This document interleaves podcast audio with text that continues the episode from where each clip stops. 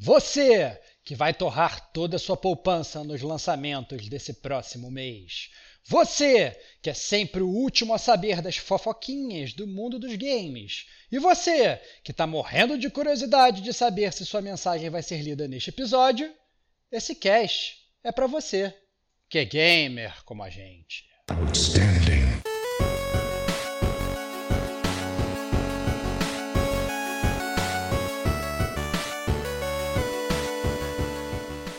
Rodrigo Estevão. Diego Ferreira. Kate Schmidt. Este é o Gamer como Agente News.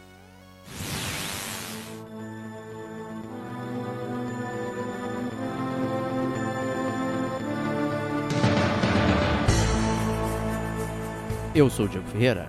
E eu sou Rodrigo Estevão. E eu sou Kate Schmidt. E sejam muito bem-vindos à 73 edição do GCG News, começando o mês de setembro. É isso aí, rumamos aí para o fim do ano de 2022. GCG News firme e forte na área, mas antes de começarmos uh, o seu podcast de notícias preferido, que não tem nenhuma notícia, vamos aos recadinhos da paróquia com o Stevox. Então, galera, o primeiro recadinho da paróquia é que a gente está chegando aí no, no, no, final da cooptação dos ouvintes para participar do Chiptune é, especial. É, então, última chamada para vocês. Mandem. É, se vocês estão escutando esse podcast, vocês têm já pouquíssimo tempo para dar a sua contribuição. Essa é a última chamada. Eu já vou cagar a regra aqui, que é a última vez que a gente vai avisar. Opa! Então, caso vocês queiram participar do Chiptune especial, participação dos ouvintes. Né? O Chiptune, para quem não sabe, é nosso podcast musical. Envie um e-mail para gamercomagente.gmail.com falando qual é a música mais impactante do mundo dos games para você e por quê. Né? Então manda isso pra gente, porque a gente quer saber, porque a gente quer gravar o Chiptune com a participação dos ouvintes. Então a gente quer poder fazer praticamente essa micro leitura de cartas no Chiptune, tocar a música de vocês e poder julgar com toda a nossa força e toda a nossa raiva as músicas que vocês escolhem como melhores, que claramente não são as melhores. Mentira, podem ser. Mas a gente quer, obviamente, brincar com isso. Então, por favor, é, mandem pra gente, gamercomagente.gmail.com. É, esse podcast vai ser gravado em breve, talvez esse mês. Talvez se, esse se, mês, você, então, é, pelo nosso planejamento aqui, é bem possível que ele role, role em setembro. Então, é, manda, manda brasa, manda pra gente, que é pra gente poder gravar esse podcast. Esse é o primeiro recado. Segundo recado é dar boas-vindas a você, ouvinte do Gamer Como a Gente, que não conhece o Gamer Como a Gente, seja bem-vindo, sou o Gamer Como a Gente News. Dá também, de novo, as boas-vindas a você, ouvinte do Gamer Como a Gente, que já é da velha guarda, que já conhece. Seja bem-vindo também. Vocês estão escutando o Gamer Como a Gente News. É, esse é o nosso podcast de notícias que atualmente tem sido um podcast de cartas e asterisco com notícias, né? É, porque a gente fica mais lendo carta do que, do que falando sobre as notícias. É muito legal essa participação que a gente tem com vocês ouvintes, a gente troca muita ideia com vocês. Inclusive, as cartas de vocês muitas vezes geram pautas de podcast que a gente vai gravar ao longo dos meses subsequentes. É muito legal, a gente ama. Então, esse é o nosso podcast notícias. A gente sempre começa o mês com ele. Como falou o Diego, a gente está começando em setembro agora. Estamos começando com o Gamer Como a Gente News.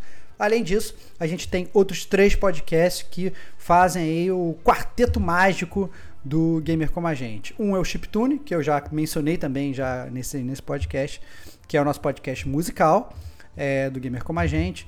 Ele, a gente tem poucos episódios dele, mas são todos muito contundentes. É, recomendo escutar. É, a gente, além disso, a gente tem o GCG Podcast, onde a gente fala, faz as resenhas full dos jogos de videogame que a gente gosta, ou que às vezes que a gente nem gosta, mas que a gente quer resenhar.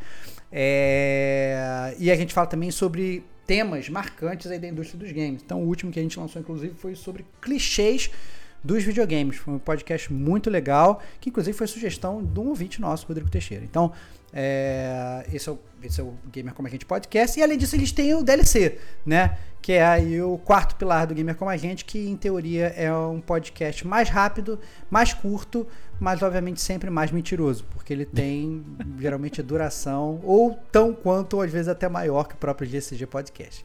E é isso. Gamer como a gente, seja bem-vindo se você é novo de casa, é, ou bem-vindo de volta se você é, já é né, do nosso métier. É isso aí. É isso aí. Excelente, muito obrigado pelo seu fabuloso recadinho. Kate, diz pra galera onde o pessoal pode nos encontrar por aí. Bom, muito fácil, muito fácil. Tem o Twitter, né? Estamos lá no Twitter, arroba gamer como a gente, tudo junto, né? Também estamos no Instagram, arroba gamer como a gente, tudo junto também. No YouTube, no qual fazemos aí lives uma vez por mês, né? Todo finalzinho de mês ali, ou, ou comecinho, né? É, depende de quando que cai os dias ali, como coincide, né? Os dias, mas normalmente bem no finalzinho, na última segunda-feira ali do mês. E, e, e, também temos o nosso site, né? Que é o www.gamercomagentetudojunto também.com. É, lembrando também que temos o nosso e-mail. Se você quiser mandar sua cartinha via e-mail, é o gamercomagente.gmail.com. Também, tudo junto. E não só por e-mail, mas se você quiser mandar o seu recadinho ali no Twitter, ali no Instagram, é, pode ser mandado ali e será lido como uma cartinha como nós sempre lemos aqui no News. E o mais importante de tudo, se você ouve o nosso podcast aqui no Spotify ou se não em outros agregadores, né? É, Lembre-se de assinar o feed ali para você ter a notificação sempre que tiver episódios novos. No Spotify você pode dar nota. Eu acredito que no Apple Podcast também você dá nota. Também. Então deixa ali cinco estrelinhas pra gente, né? Porque quanto, quanto mais estrelinhas a gente tiver, mais mais a nossa palavra vai sendo espalhada, né? Mais o Spotify ele acaba apresentando o nosso podcast para outras pessoas. Então, não se esqueçam de assinar e nos seguir nas redes sociais, porque também é muito importante para a gente quantificar, né? Quantos gamers aí, que gamers como a gente, estão nos ouvindo. Perfeito, né? Eu sempre falo assim, né? Pô, tem centenas de milhares de ouvintes né, no Spotify, só no Spotify, ouvindo a gente, e só temos, sei lá, 400 seguidores no Instagram. É. E no Twitter, né? Então acompanha a gente lá, clica lá, né? É, a gente faz sempre as brincadeiras, a gente troca ideia, é sempre uma forma ali de estar com o game como a gente no seu dia a dia, é isso aí.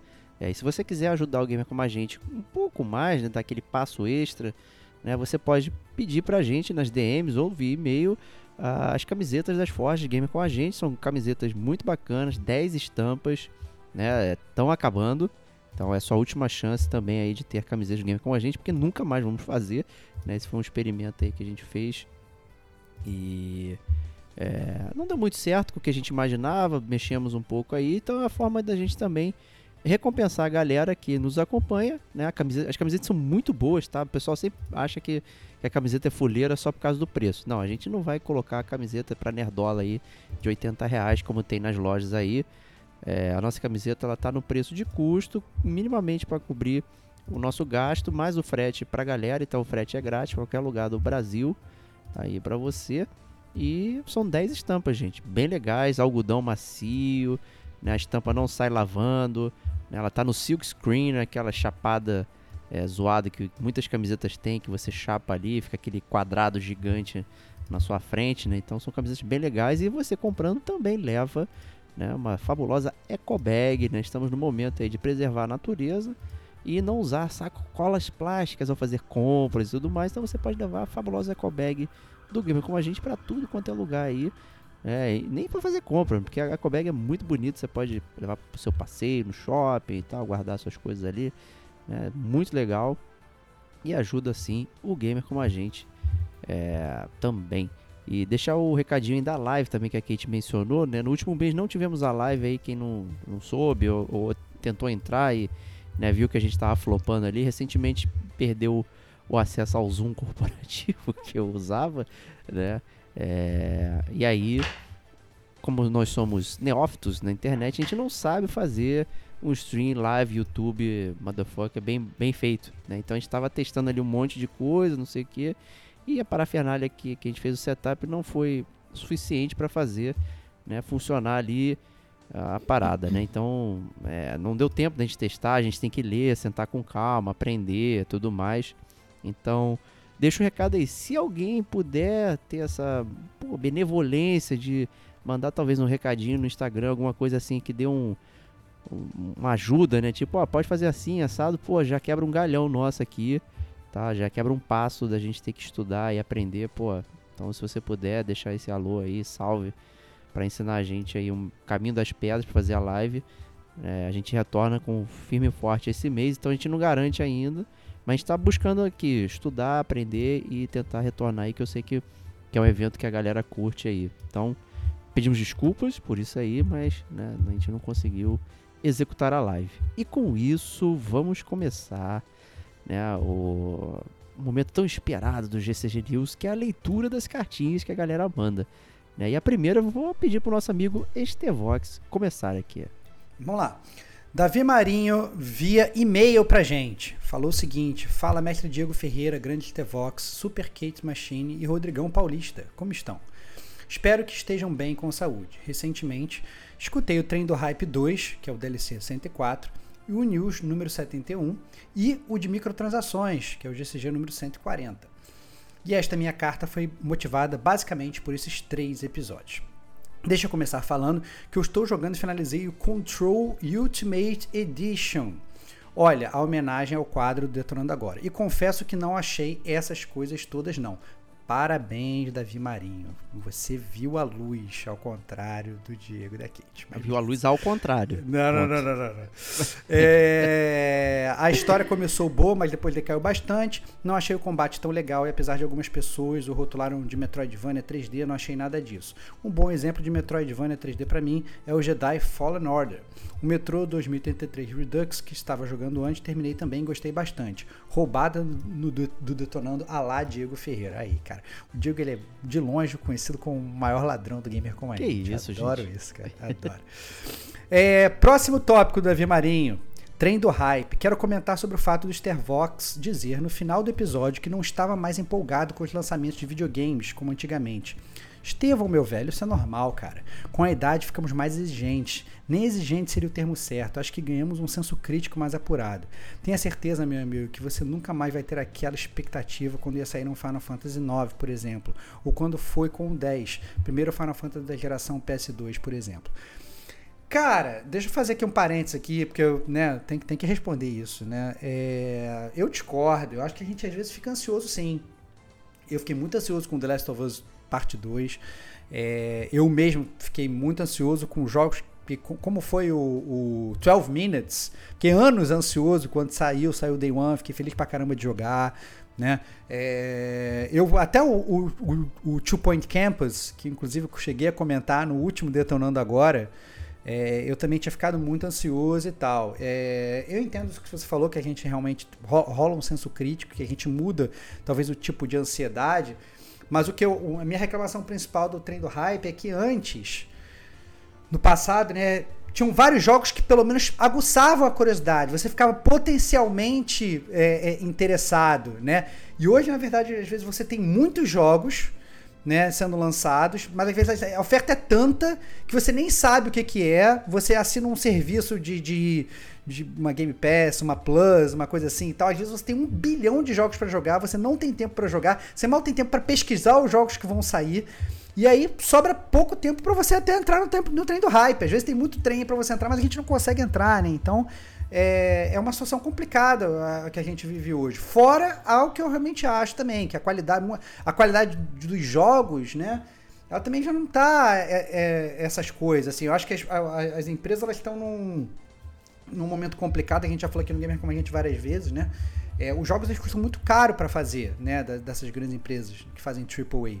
Então eles têm muita muita pouca margem para arriscar, porque se eles arriscam, eles estão gastando trilhões de dólares, vai tudo pro lixo. Então, eles preferem fazer um jogo que é geralmente a mesma coisa ou mais do mesmo do que arriscar, né? E aí a gente não fica empolgado com os lançamentos dessas, dessas grandes empresas. Por outro lado, é, os jogos indies que a gente realmente às vezes vai ficar empolgado, muitas vezes a gente nem vai saber quando eles vão chegar, ou a gente descobre na surpresa, a gente tem que estar muito antenado, porque até porque eles não têm o marketing das empresas grandes, às vezes os jogos indies eles acabam passando por debaixo do radar, né? Então é realmente muito complicado isso. Mas é essa, sei lá, tô, tô falando demais aqui, né? Desculpa. Nada, que isso, mandou bem, pô.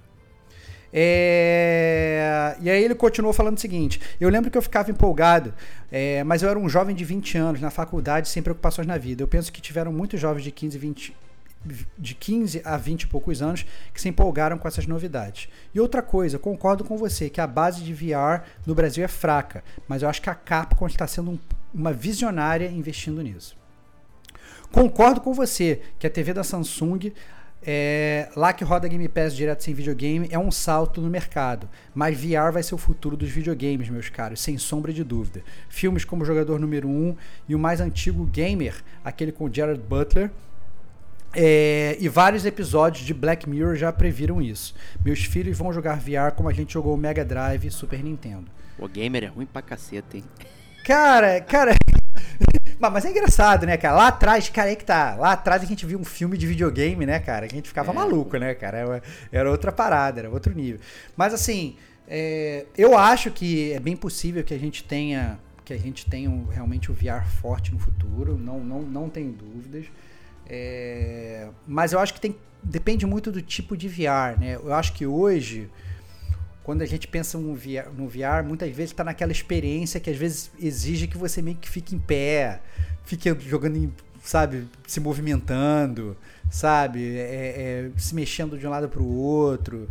E, e, bem ou mal, tem muito jogo que você não quer fazer isso, cara. Na verdade, assim, eu sou velho, cara. Eu gosto de ficar sentado, enterrado na poltrona, né? Com o pé pro alto. Pra isso jogando. que eu compro um sofá gostoso, né? É pra isso que eu compro um sofá gostoso, entendeu? Eu não tenho, sabe? É, eu não quero jogar, jogar em pé no, no tapete da, da, da, da SEGA. Não, não tô afim de fazer essas paradas. Então, eu acho que, assim, tem, tem, tem algumas coisas para se alinhar ali ainda, né? E eu acho que... Mas eu, eu concordo. Eu acho que à medida que a tecnologia for melhorando eu vejo claramente o, o VR surgindo. Mas o ponto é, a tecnologia já está boa o suficiente para a gente dar esse salto, para a gente abandonar esse, esse, é, esse coisa. Eu não sei se talvez vão ser realmente os seus filhos, talvez os seus netos, né? É, mas assim, o que, que a gente está falando, né, cara? A gente, quando era criança, a gente jogava Atari, né? Pelo menos a galera aqui do Gamer como a gente, né? Que, sei lá, a gente tinha que usar a imaginação, né? O Pelé era um quadradinho na tela. O Pelé, o, Homem... Batman. É, o, o, o Homem-Aranha era um quadradinho vermelho. A gente fala, caraca, Homem-Aranha. Agora a gente, não, a gente, agora a gente fica julgando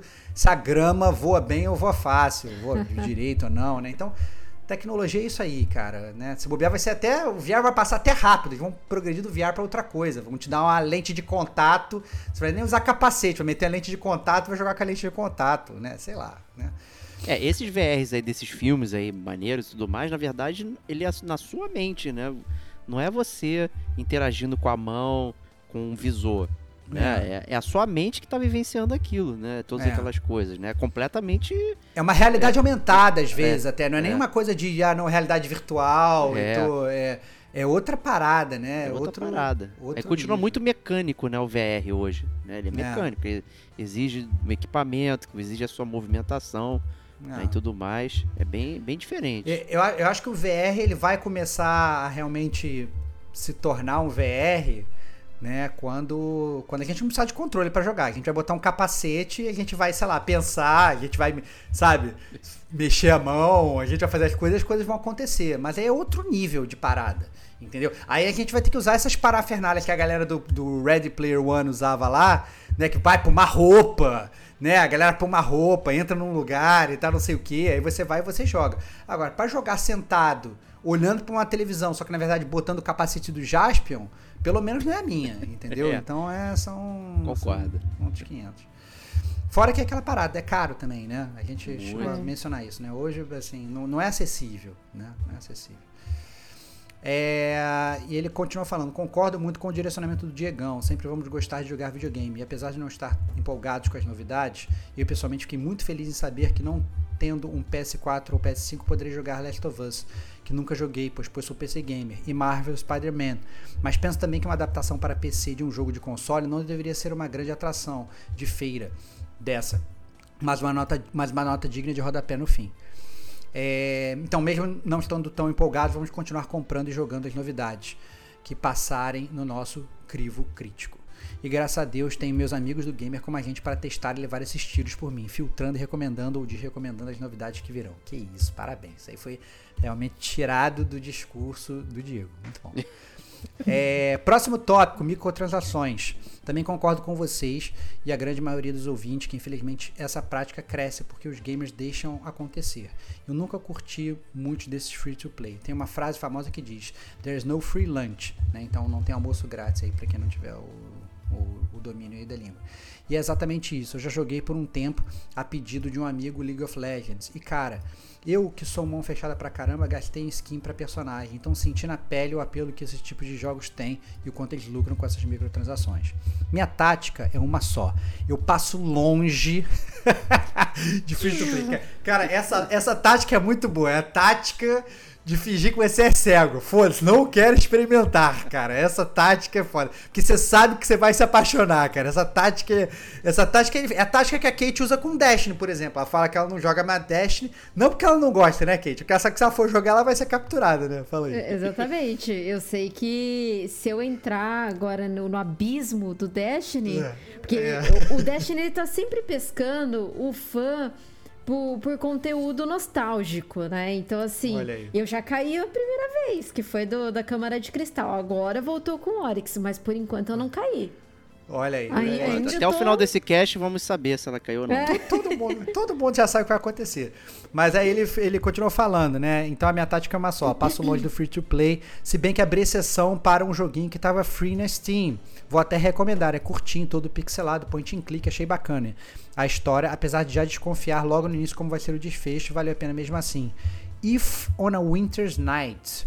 For Travelers, grandinho o nome do jogo, que você não leva nem duas horas para fechar ele. Olha aí, boa dica aí pra galera que quiser experimentar. De graça, não é free to play, ele é grátis mesmo para você jogar. Eu fui hum, pesquisar lá. Muito bom, excelente. É... Mas isso responde a pergunta de vocês. Não ousem mexer nesse quadro, pô. É, eu acho que ele está falando aí da leitura de cartas, né? É, não hoje mexer nesse quadro. E se as cartas estão dando muito trabalho, leiam menos no programa e façam menção no final, antes das news sobre as que não foram lidas, mas manda um salve, sei lá. Mas pelo menos, se não lerem no programa, não deixem de ler e sabem que nós, seus amigos e ouvintes, pensamos e falamos. Esse realmente é o diferencial de vocês dos outros podcasts de games que rolam por aí. E realmente me sinto numa roda de amigos quando escuto vocês. Caraca, é exatamente esse o objetivo do gamer como a gente. É exatamente isso. Parabéns. É, tendo dito isso, vocês acham que ele terminou a carta dele? Não, Nunca, negativo. Jamais. Continua a Bíblia, continua a Bíblia. Tendo dito isso, quero comentar também algumas coisas desse episódio. Um, Xenogears. Cara, vocês falaram de um jogo, para mim foi um dos mais incríveis de RPGs que eu já joguei. E achei impressionante a memória do Diego, que lembrou que o segundo CD tinha umas meias horas de conversa. Eu não achei chato, mas realmente quebra um pouco o ritmo. Lembro que não fechei ele. Cheguei na parte que é, é só que só o guia do principal, Fei, funcionava e ficava tudo branco. Aí eu parei porque achei que tinha que fazer mais farm para ele ficar mais forte e acabei encostando. É verdade. Tem que fazer um monte de farm. Pegar gasolina, né? Caraca. Senão cara. você não zera. Ou seja, ou seja, para você ver como é que você, Diego, é duas caras. Você fala, mal, fala bem do Xenogears, que você tem que pegar gasolina, mas vai jogar Days Gone pra ter que pegar gasolina, fica chorando, entendeu? É ah, isso aí. Pô, é aí que a gente controlar um robô gigante é muito é, melhor do que é, uma motoca. É aí que a gente pega, entendeu? A duas caras do Diego, entendeu? Reclama de uma, não reclama de outra. É, e ele continua: Isso sempre foi um defeito meu nos jogos. Ficava adiando de fechar para aproveitar mais o jogo e acabava encostando. Lembrei também de um jogo que às vezes penso que só eu joguei do PS1, Legend of Dragoon. Imagina uma mistura de Power Rangers estilo Capitão Planeta e ainda invocavam dragões. Isso com um sistema de combate na época inovador, com direito a timed attack, tinha que apertar o botão na hora certa e não fazia o ataque todo. O jogo para completar era original da mãe Sony. Se alguém jogou ou lembra dele, fala aí. Valeu pela lembrança de Xenogears. Esse era um jogo que eu ficaria torcendo e no hype se tivesse um remake do remaster. Cara, é... joguei Legend of Dragon, cara. Bom Também. jogo, cara. Quatro CDs, uma cara, bomba inenarrável. Que isso? Bomba inenarrável? bomba Caraca. inenarrável. Lento, isso, esse time de attack era péssimo. Que pra você isso, acertar. Cara? Que Horrível isso, é sistema de batalha. Horrível. Cara, você vê que o Diego ele não conseguia dar headshot desde a época do Legend of Dragon, né, cara? Não conseguia acertar os, os golpes, não matava os inimigos, o time de attack dele era lento, botava a culpa no lag, lento. input lag. Ai, meu input lag. Input lag, input lag. É. E aí, o nosso amigo continua. O ciúme do Diego causado pela galera falar o bordão dos Tevox. Diego, meu caro, você nem tem, nem bordão tem, meu velho. Mas não esquenta. Sacanagem isso. Mas não esquenta com isso, cara. Vê meus e-mails antigos, viu? Reparou que eu sempre te chamo de mestre, Diego? Pois é, cara, te chamo de mestre, mas poderia ser de maestro também, porque você rege essa porra toda com maestria digna de nota. Cara, não, não elogia, meu irmão. Yes. Quando tu elogia o Diego. Por isso que eu cara, botei pra você ler isso aí. Cara, quando você elogia o Diego, ele fica insuportável, meu irmão. Ele, fica insu- ele fica insuportável. Então ele fica três dias sem dormir. Eu fiz entendeu? uma placa com essa frase aqui. É lá, cara. Ele fica, fica, fica Bota- insuportável, cara. Ele fica insuportável. Não, não faça isso, cara. O Diego eu já expliquei. Eu, é assim, já expliquei pra vocês, ouvintes, como é que a gente tem que, tem que, tem que fazer com o Diego. A gente maltrata pra treinar ele pra vida. Entendeu? Ele tem que. A gente maltrata ele, porque a gente ama ele, a gente maltrata, ele aprende, pega aquela casca, e quando chegar no trabalho, o chefe acabar com ele, ele já tá acostumado, entendeu? Que a gente acaba com ele todos os dias. Mas Quando agora eu de- sou o chefe, rapaz. Cara, quando Ah, der raid, quando der raid, a galera der raid com ele. Pô, então compra o Zoom de novo aí, pô. Por que a gente perdeu o Zoom? Compra aí, chefão. Olha lá, Por isso que é ser chefe, pô. Tem que tomar decisões compra, difíceis. compra o pô. Zoom aí, porra. Compra o Zoom, sabe? Mas então a gente tem que preparar o Diego pra vida e não passar, ficar passando, passando é, pano pra ele, não. É, E aí ele continua, né, lambendo aqui o Diego. Cuidado que, você, que só você tem com a leitura de e-mail, dividindo certinho para cada um dos membros lerem, dando aquele trecho específico para cada um da família gamer como a gente, que você sabe que tem uma afinidade com aquele tema ou que vai responder de forma mais engraçada. Que isso, parabéns, cara, Diego. Você, Obrigado, cara, você é demais, cara. Você é demais. demais. É, olha lá, viu? Aí vai ficar aí. Cara, o Diego ele termina o podcast, ele vai pro, pro espelho e fica lá falando: Você é demais. Diego. você é você, é demais." de- você é demais. cara." Não, você é, demais. Não, você É, é, meu velho, isso é seu e de aplaudir de pé. Não esquenta, cara. O Stevox pra mim é o coração do gamer como a gente, pela sua emoção, pelo jeito que ele fala as coisas. Mas você, você é a alma. Grande mestre Diego Ferreira. Então vamos parar com essa putaria de ciúmes. Cara, Nunca, jamais. Jamais, cara. O Diego não pode parar com a putaria de ciúmes, cara. Ele Eu tem ciúme de ser- todo mundo. Ele tem ciúme de todo mundo, cara. É impressionante. Você vê, cara, a Kate, cara, ela, ela participa de milhões de podcasts. Ih, eu fico ela marado, vai. Cara, o, Kate, o Diego volta e meia, se ele me manda mensagem de duas da manhã, você viu a Kate? É, eu tô morrendo de ciúmes. Será que ela tá gostando assim mais? mesmo. Será que ela tá gostando mais de participar do podcast das outras verdade. pessoas do que da gente? Eu falo, cara, relaxa, a Kate é, é nossa aqui. Tamo, tamo Ela vai lá no Zezinho Gamer Podcast, cara. Cara, ele puto. fica Porra, maluco, ela foi fica lá? maluco, ele fica maluco. É que a gente nem, é que a gente nem fala, a gente nem fala para as pessoas não ficarem sem graça. O Diego morre de ciúme de todo mundo. Se vocês ouvintes, se ele souber que vocês ouvintes mandaram carta para outros podcasts, aí ele vai se rasgar, meu irmão. Ele vai se rasgar, entendeu? Acabou o amor. Acabou o amor, ele acabou o amor, ele vai falar que não gosta Se eu mais souber, de vocês. acabou. Acabou, Aí, acabou. acabou Ele- a sessão de cartas. Cara, o Diego, ele é o cara mais ciumento do mundo. Quando eu trabalhava com ele, eu adorava. Eu ficava, eu ficava instigando o ciúme dele no trabalho. Ele- até ciúme das planilhas que ele fazia, ele tinha. Eu pegava a planilha dele, pô, vou mudar aqui essa formatação. O quê? Minha formatação! Sei o quê? Eu ficava maluco, mudava de propósito só pra sacanear, entendeu? Então, Filha assim, da mãe, cara. é, sabe, é o cara é ci- ciúme com tudo, o cara mais ciumento que eu conheço. É, para encerrar, é, quero sugerir um programa em que cada um de vocês escolhe o melhor jogo de suas vidas, só que por gênero. Por exemplo, melhor RPG jogado, melhor FPS, melhor adventure, melhor indie, melhor estratégia. Isso até rende um outro assunto.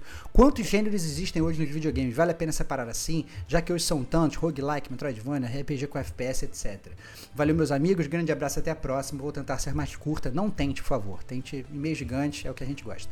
Davi, pai de gêmeos e Biblia Gamer. É, legal, boa sugestão. É, não sei se a gente consegue. É, eu acho que seria, obviamente, um podcast recheado de roubos, né? Ah, a gente claro. eleger, eleger o melhor jogo, o melhor jogo de FPS, o melhor jogo de RPG. Não dá, eu acho que não dá. A gente tem, acho que a gente teria vários favoritos e eu acho que seria um podcast que ficaria datado, assim, né? A gente joga um jogo, é, né, terminou de gravar, putz, esqueci de falar daquele jogo, ah, não, me arrependi, ter que ter versão 2, versão 3, versão, versão 4. Como eu acho que é todo gamer, né? É, você mesmo aí, Davi, eu duvido que se você tivesse que eleger né, um, um jogo só de RPG, né? Você mostrou aí que você é fã, eu duvido que você conseguisse, cara. Te desafio, cara. Mande uma carta falando qual é o seu jogo favorito de RPG, por exemplo. É isso. É, fala aí, Diego.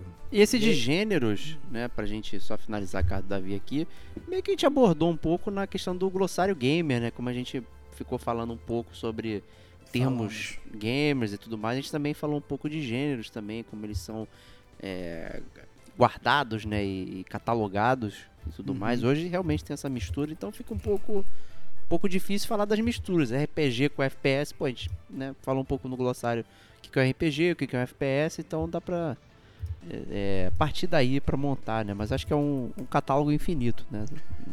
Até porque gamer É, aí. porque até novos, até novos jogos surgem, né? Tá cheio de surgindo gênero novo, né? Pô, sei É, lá, exato. 10 anos atrás não tinha Souls-like, sei lá, 20 anos, sei lá, que quer que seja, né? Então, é, essas coisas elas ressurgem, né? Mas quem quiser escutar esse podcast é um dos meus favoritos de Gamer Como a Gente. Podcast número 80, Glossário Gamer. É, a gente falou sobre várias coisas. Mas a- esses assuntos, eles recorrentemente voltam pra gente, É. né? É, Uhum. é, a gente volta e meia fala desse tipo de coisa. É isso aí. Kate, leia pra gente a próxima cartinha. Próxima cartinha é do Guilherme Sakurai via e-mail. É, salve, salve, amigos do Gamer como a gente. Venho aqui em nome de todos os mestres platinadores desse mundão para perguntar a vocês a relação que vocês têm com platinas e achievements. Ouvindo os podcasts, percebi que muitos de vocês gostam de platinar jogos e eu acharia interessante que vocês falassem sobre o assunto. O assunto, né, que bem pontuou aqui, já gravamos no GCG Podcast número 34. Esse é das antigas, hein? É, das antigas. E continuando aqui a, a cartinha do Guilherme, é, comecei a platinar e miletar, né, porque no Xbox é, é 1000G, né, que eles falam, é, jogos durante a pandemia e de lá pra cá não parei mais. Foram mais de 40 jogos nesse período, desde The Witcher 3 no Xbox até Souls-like e Kingdom Hearts no PlayStation. Foram jornadas incríveis de jogos que eu passei a amar ainda mais por causa da experiência de platinar. Com a alma de colecionador que possuo, gosto de abrir minhas páginas de troféus no PS para olhar e me lembrar dos jogos platinados e das experiências trazidas por eles. Acaba sendo uma coleção dos jogos que eu pude ter a experiência completa, proposta pelos criadores e desenvolvedores. Recentemente, comecei a fazer um caderno em que, posso, em que posso escrever sobre cada jogo, cada platina, o tempo que levei, troféus mais marcantes, a história que tive com aquele jogo e uma nota pessoal. Uau! Agora eu Muito queria... bom. Não é? Uau!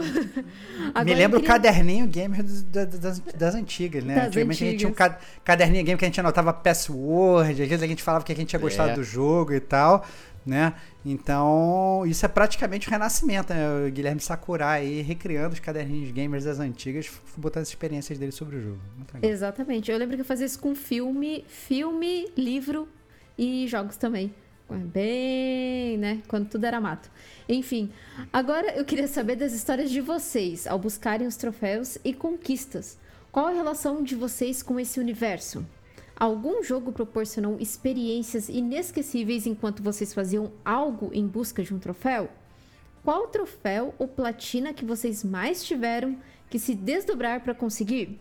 Se vocês curtirem o tema, seria muito legal que vocês fizessem um episódio especial dos mestres platinadores. E relembrando aqui, mais umas aspas, né? Já temos o, o- o nosso programa número 34. Talvez possamos ou regravar com algumas outras nuances, né? né, Porque É, mudou claro. bastante Com a coisa. presença da Kate, né, pô? Tem que regravar com a É, presença da exato. Kate. A gente Kate chamou outra mestre platinadora, né, na época, né, que foi É. a Pri Vitalino, Ah, é. É, também, que Ah, é detona verdade, tudo aí.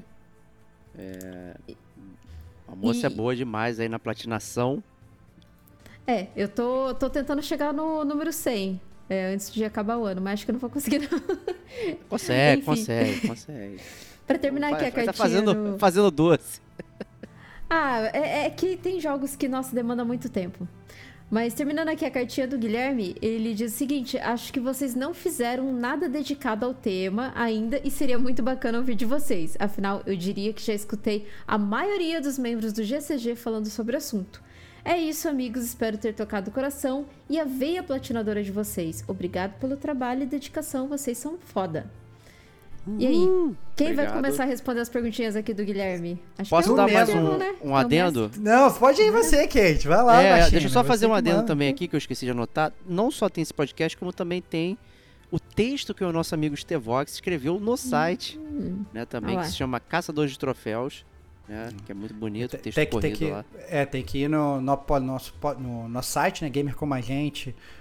Com, aí vai na abinha artigos, aí tem vários artigos que a gente escreveu lá atrás, que antes não era só podcast, a gente ainda escrevia artigo, e tem um artigo lá, Caçadores de Troféu, sobre isso, escrito pela, pela minha senhoria. É isso. é isso. Mas fala aí, Kate, conta aí pra gente um pouquinho, então, já que você não tava no podcast, né, nada mais justo que você né, falar um pouquinho sobre isso. Bom, a relação aí, acho que todo mundo sabe que eu tento sempre platinar algum jogo que eu gosto bastante, né? Só alguns jogos que se assim tem tem troféu muito difícil, é aquele o Little Big Planet, o último que saiu, tem um troféu de time, é, time trial, né? Que é muito difícil. Aí eu dropei. Eu cheguei no último, não consegui. Eu falei, ah, não, deixa quieto. Algum dia que tiver mais inspirada, quem sabe, mas deixei pra lá. É, e de experiência inesquecível, assim, acho que eu tive algumas, porque eu eu acho que atualmente é o Deathloop, que eu gostei muito de platinar, por conta do, de algumas variedades que você consegue de finais, né? É, seguindo o nome dos troféus aí, que eu achei legal, achei que, que adicionou né, essa coisa de, da platina com o jogo, porque tem umas platinas que são meio bobas, né? Tem um troféu que é meio, meio bobinho, então tem umas coisas ali que só tá ali por tá, né? Só, só tá ali pra, pra vender mesmo platina. E, bom, um troféu de platina que eu tive que me desdobrar, eu acho que é aquele troféu que você tem que terminar uma raid sem morrer do Destiny 1, sabe? Que Ih, ninguém, rapaz. ninguém pode morrer do esquadrão. Eu acho que foi É, esse, esse, mais. esse é bom. Putz. Esse é bom, esse é bom. Esse é divertido. Esse é divertido de ganhar. Esse é Não. É morre, morre um é. manezão lá, tu já. Nossa. Esse-. Esse, esse, eu fui, eu, esse eu fui carregado nas costas. O Digo Domingues que ganhou pra mim. Eu fiquei parado lá no cantinho e ele foi solando a rede toda lá. Foi maneiro. Foi, foi, divertido. Foi maneiro, né? Foi maneiro, foi maneiro. É nada. muito bom. Fui do time mochila total nesse aí, cara. Fiz nada. Só fiquei parado, só, só, só botar a cabecinha pra fora, dava um tecozinho assim, não fazia nada. Foi Tirava um de engraçado. HP, de headshot, né? É isso, é medo, isso, né? é isso. O medo. Medo, medo, medo, medo. E obviamente todo mundo se julgando, né? Porque obviamente um morreu, cagou pra todo mundo, né? Então É. era, era todo mundo, todo mundo apavorado. Era engraçado demais, muito divertido. Muito bom. Conta você, Stevox, você que tinha essa regra de uma platina por mês aí. é Cara, eu, eu, eu assim, eu quando eu comecei a jogar, começou a ter platina, eu, eu, eu ganhava bem mais que uma platina por mês, né? Então, é, hoje, quer ver, eu vou até abrir aqui ao, ao vivo aqui, ó. Hoje eu tenho 154, 154 platinas, é isso? 163 platinas. 163 platinas, é, mas, cara, é, eu diria que dessas 173, acho que 80% foram, foram, ou mais até, foram conseguidas há muito tempo atrás, na verdade. Então, assim, eu, eu nos últimos dois, três anos eu botei assim, não, tem que conseguir uma por mês, 12 meses e tal, então 12 por ano, tá tudo certo. Nesse, nesse ano, a gente tá em setembro, acho que se eu conseguir uma ou duas foi muito, entendeu? Assim, eu tô... Mas você miletou, hein? Então tá. É, não, não, não, é, é, é, não, miletei alguns jogos sim, só que mesmo assim eu acho que eu tô bem atrás e tal, e antes eu até eu, eu me esforçava, eu ia e tal, mas eu acho que é a questão do tempo, ele tá sendo preponderante pra mim, porque eu não tô conseguindo ter tempo pra jogar da forma que eu jogava antes, e eu acho que a questão da oferta também tá sendo preponderante, eu acho que hoje a gente tem é, os jogos estão mais caros, mas essa questão de você ter serviço de jogos, você tem muito mais jogos para jogar. Então, eu, eu, eu zerei um jogo. Então, por exemplo, o jogo lá do Stray, o gatinho. Eu zerei o, Stray. E aí tem os troféus lá pra fazer, lá, de fazer speedrun e tal, não sei o que, de jogar o jogo de novo e tal. Falei, cara, se eu tiver tempo, eu não vou voltar a jogar esse jogo agora. Talvez eu faça depois, entendeu? E em tempos antigos, eu já começaria de novo e já zeraria, já, já zeraria o jogo de novo. Mas eu falei, cara, não, eu prefiro ir jogar, sei lá, o Two Point Campus, jogar, sei lá, o, o jogo do Homem-Aranha, jogar coisas que eu não joguei ainda, principalmente por conta da falta de tempo. Então, eu acho que é, é, você ser um Trophy Hunter, ele, ele vai muito com, com o tempo que você tem disponível. Quando eu trabalhava em outro país, que eu morava né, em, um- em outro país e tal, eu tinha mais tempo na mão. É, cara, eu, eu platinava muito mais do que eu, plati, do que eu platino hoje, né? Então vai muito assim, do, do, do nível de vida que você tem no momento. Então, às vezes você é, é, é, pode ser um grande platinador, às vezes você pode não ser, mas eu continuo gostando de ganhar os troféus. Eu só não corro atrás dele da forma como, como eu corria antes. Eu acho que simplesmente é isso. Né? E assim, a gente tem vários apreços, né, por, por- pelos troféus que a gente ganha, né? Então, assim, acho que todos a série Souls eu gostei muito. Recentemente, eu acho que eu cheguei até a falar isso numa outra carta. O do Hollow Knight, eu acho que de longe foi o mais difícil, quase quebrei o controle para ganhar, foi, foi, mas foi muito divertido e tal. Então, assim, eu acho que tem uns assim que a gente. É, que a gente termina, que a gente fica feliz, assim, fala assim, caraca, consegui e tal. E tem outros, inclusive, que antes até, às vezes, até fala assim, ah, não, todo mundo falar, não, joga control, né? Olha, puxando aí o. Pô, a de carta. novo, tu vai criticar o control. Não, não, tô dando exemplo, tô dando exemplo. Ó, joga control, pô, a história é boa e a, e a platina é fácil. Eu acho que em tempos antigos eu até terminaria para conseguir a platina, mas não- o jogo não clicou comigo, eu achei tão ruim que eu falei, cara, foda-se, não quero. E tá lá com dois, três troféus e tal, abandonei, foda-se, entendeu? Não quero. É, então eu acho que até a gente como gamer a gente vai mudando também e a gente passa por esses ciclos, né? Que a gente joga mais, joga menos e tal. É isso. Não, eu, eu entendo. é, eu, eu já sou do, do, do polo oposto que eu não suporto é, platina, não vou tentar e tudo mais. Mas eu gosto de troféu. Eu gosto quando você faz alguma coisa e dá um ping ali e tudo mais. Eu fico feliz. Mas ao mesmo tempo eu não fico correndo atrás de, ah, pô, jogue dinheiro, um milhão de dinheiros. é, florins lá do Assassin's Creed 2. Cara, pô, não vou ficar parado jogando. É uma mecânica inútil, não serve pra porra nenhuma.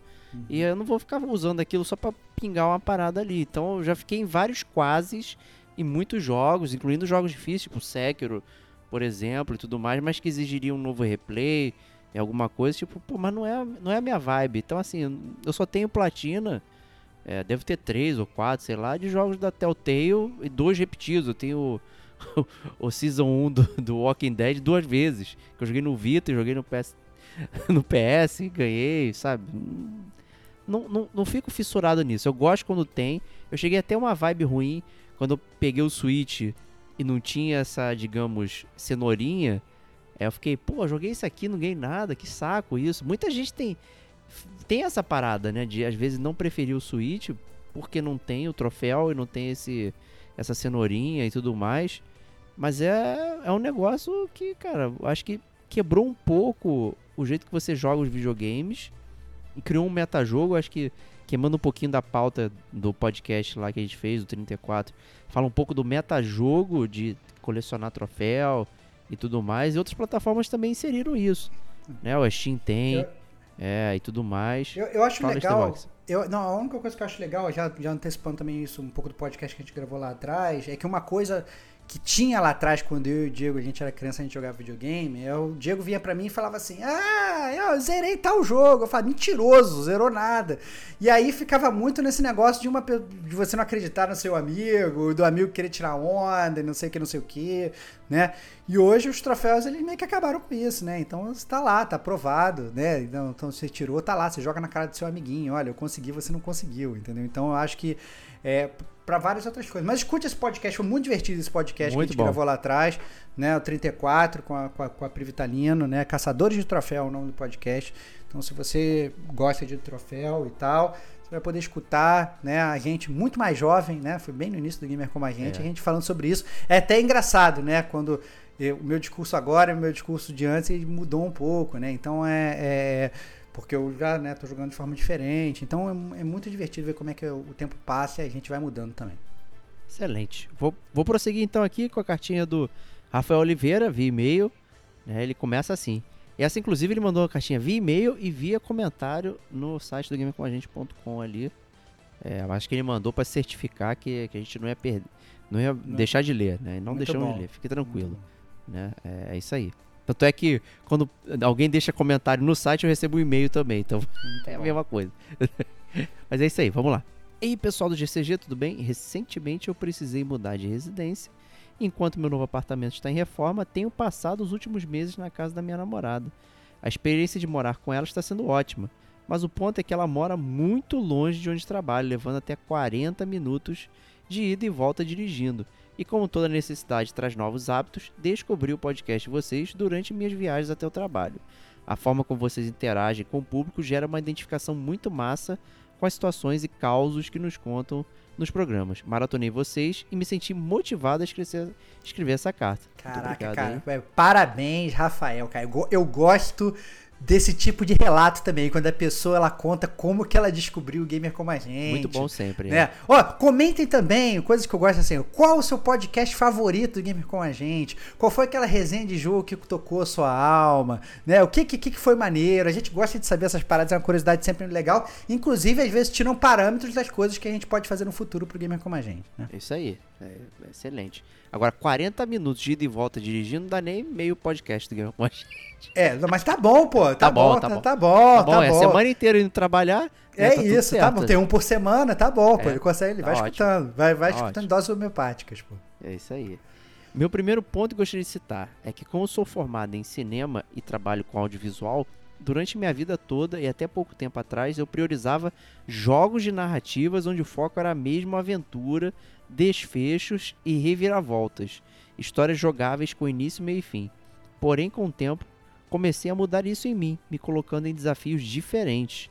O primeiro jogo que fiz isso foi o Gran Turismo Sport, onde me viciei no competitivo online, mesmo sem nunca ter ganhado uma partida, finalizando sempre entre os três primeiros, mas nunca no topo.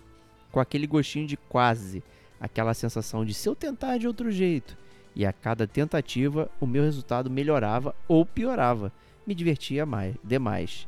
Percebi que agora, quase aos 30 anos de idade, eu me interesso mais por desafios do que me interessava antigamente.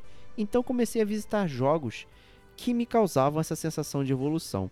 Recentemente me aventurei no Hollow Knight, que ainda não finalizei, mas curti demais os desafios, apesar de achar as fases muito parecidas e até pegar o ritmo demora para se achar no seu- nos segmentos do jogo e lembrar dos pontos chaves do mapa, onde futuramente irei precisar revisitar.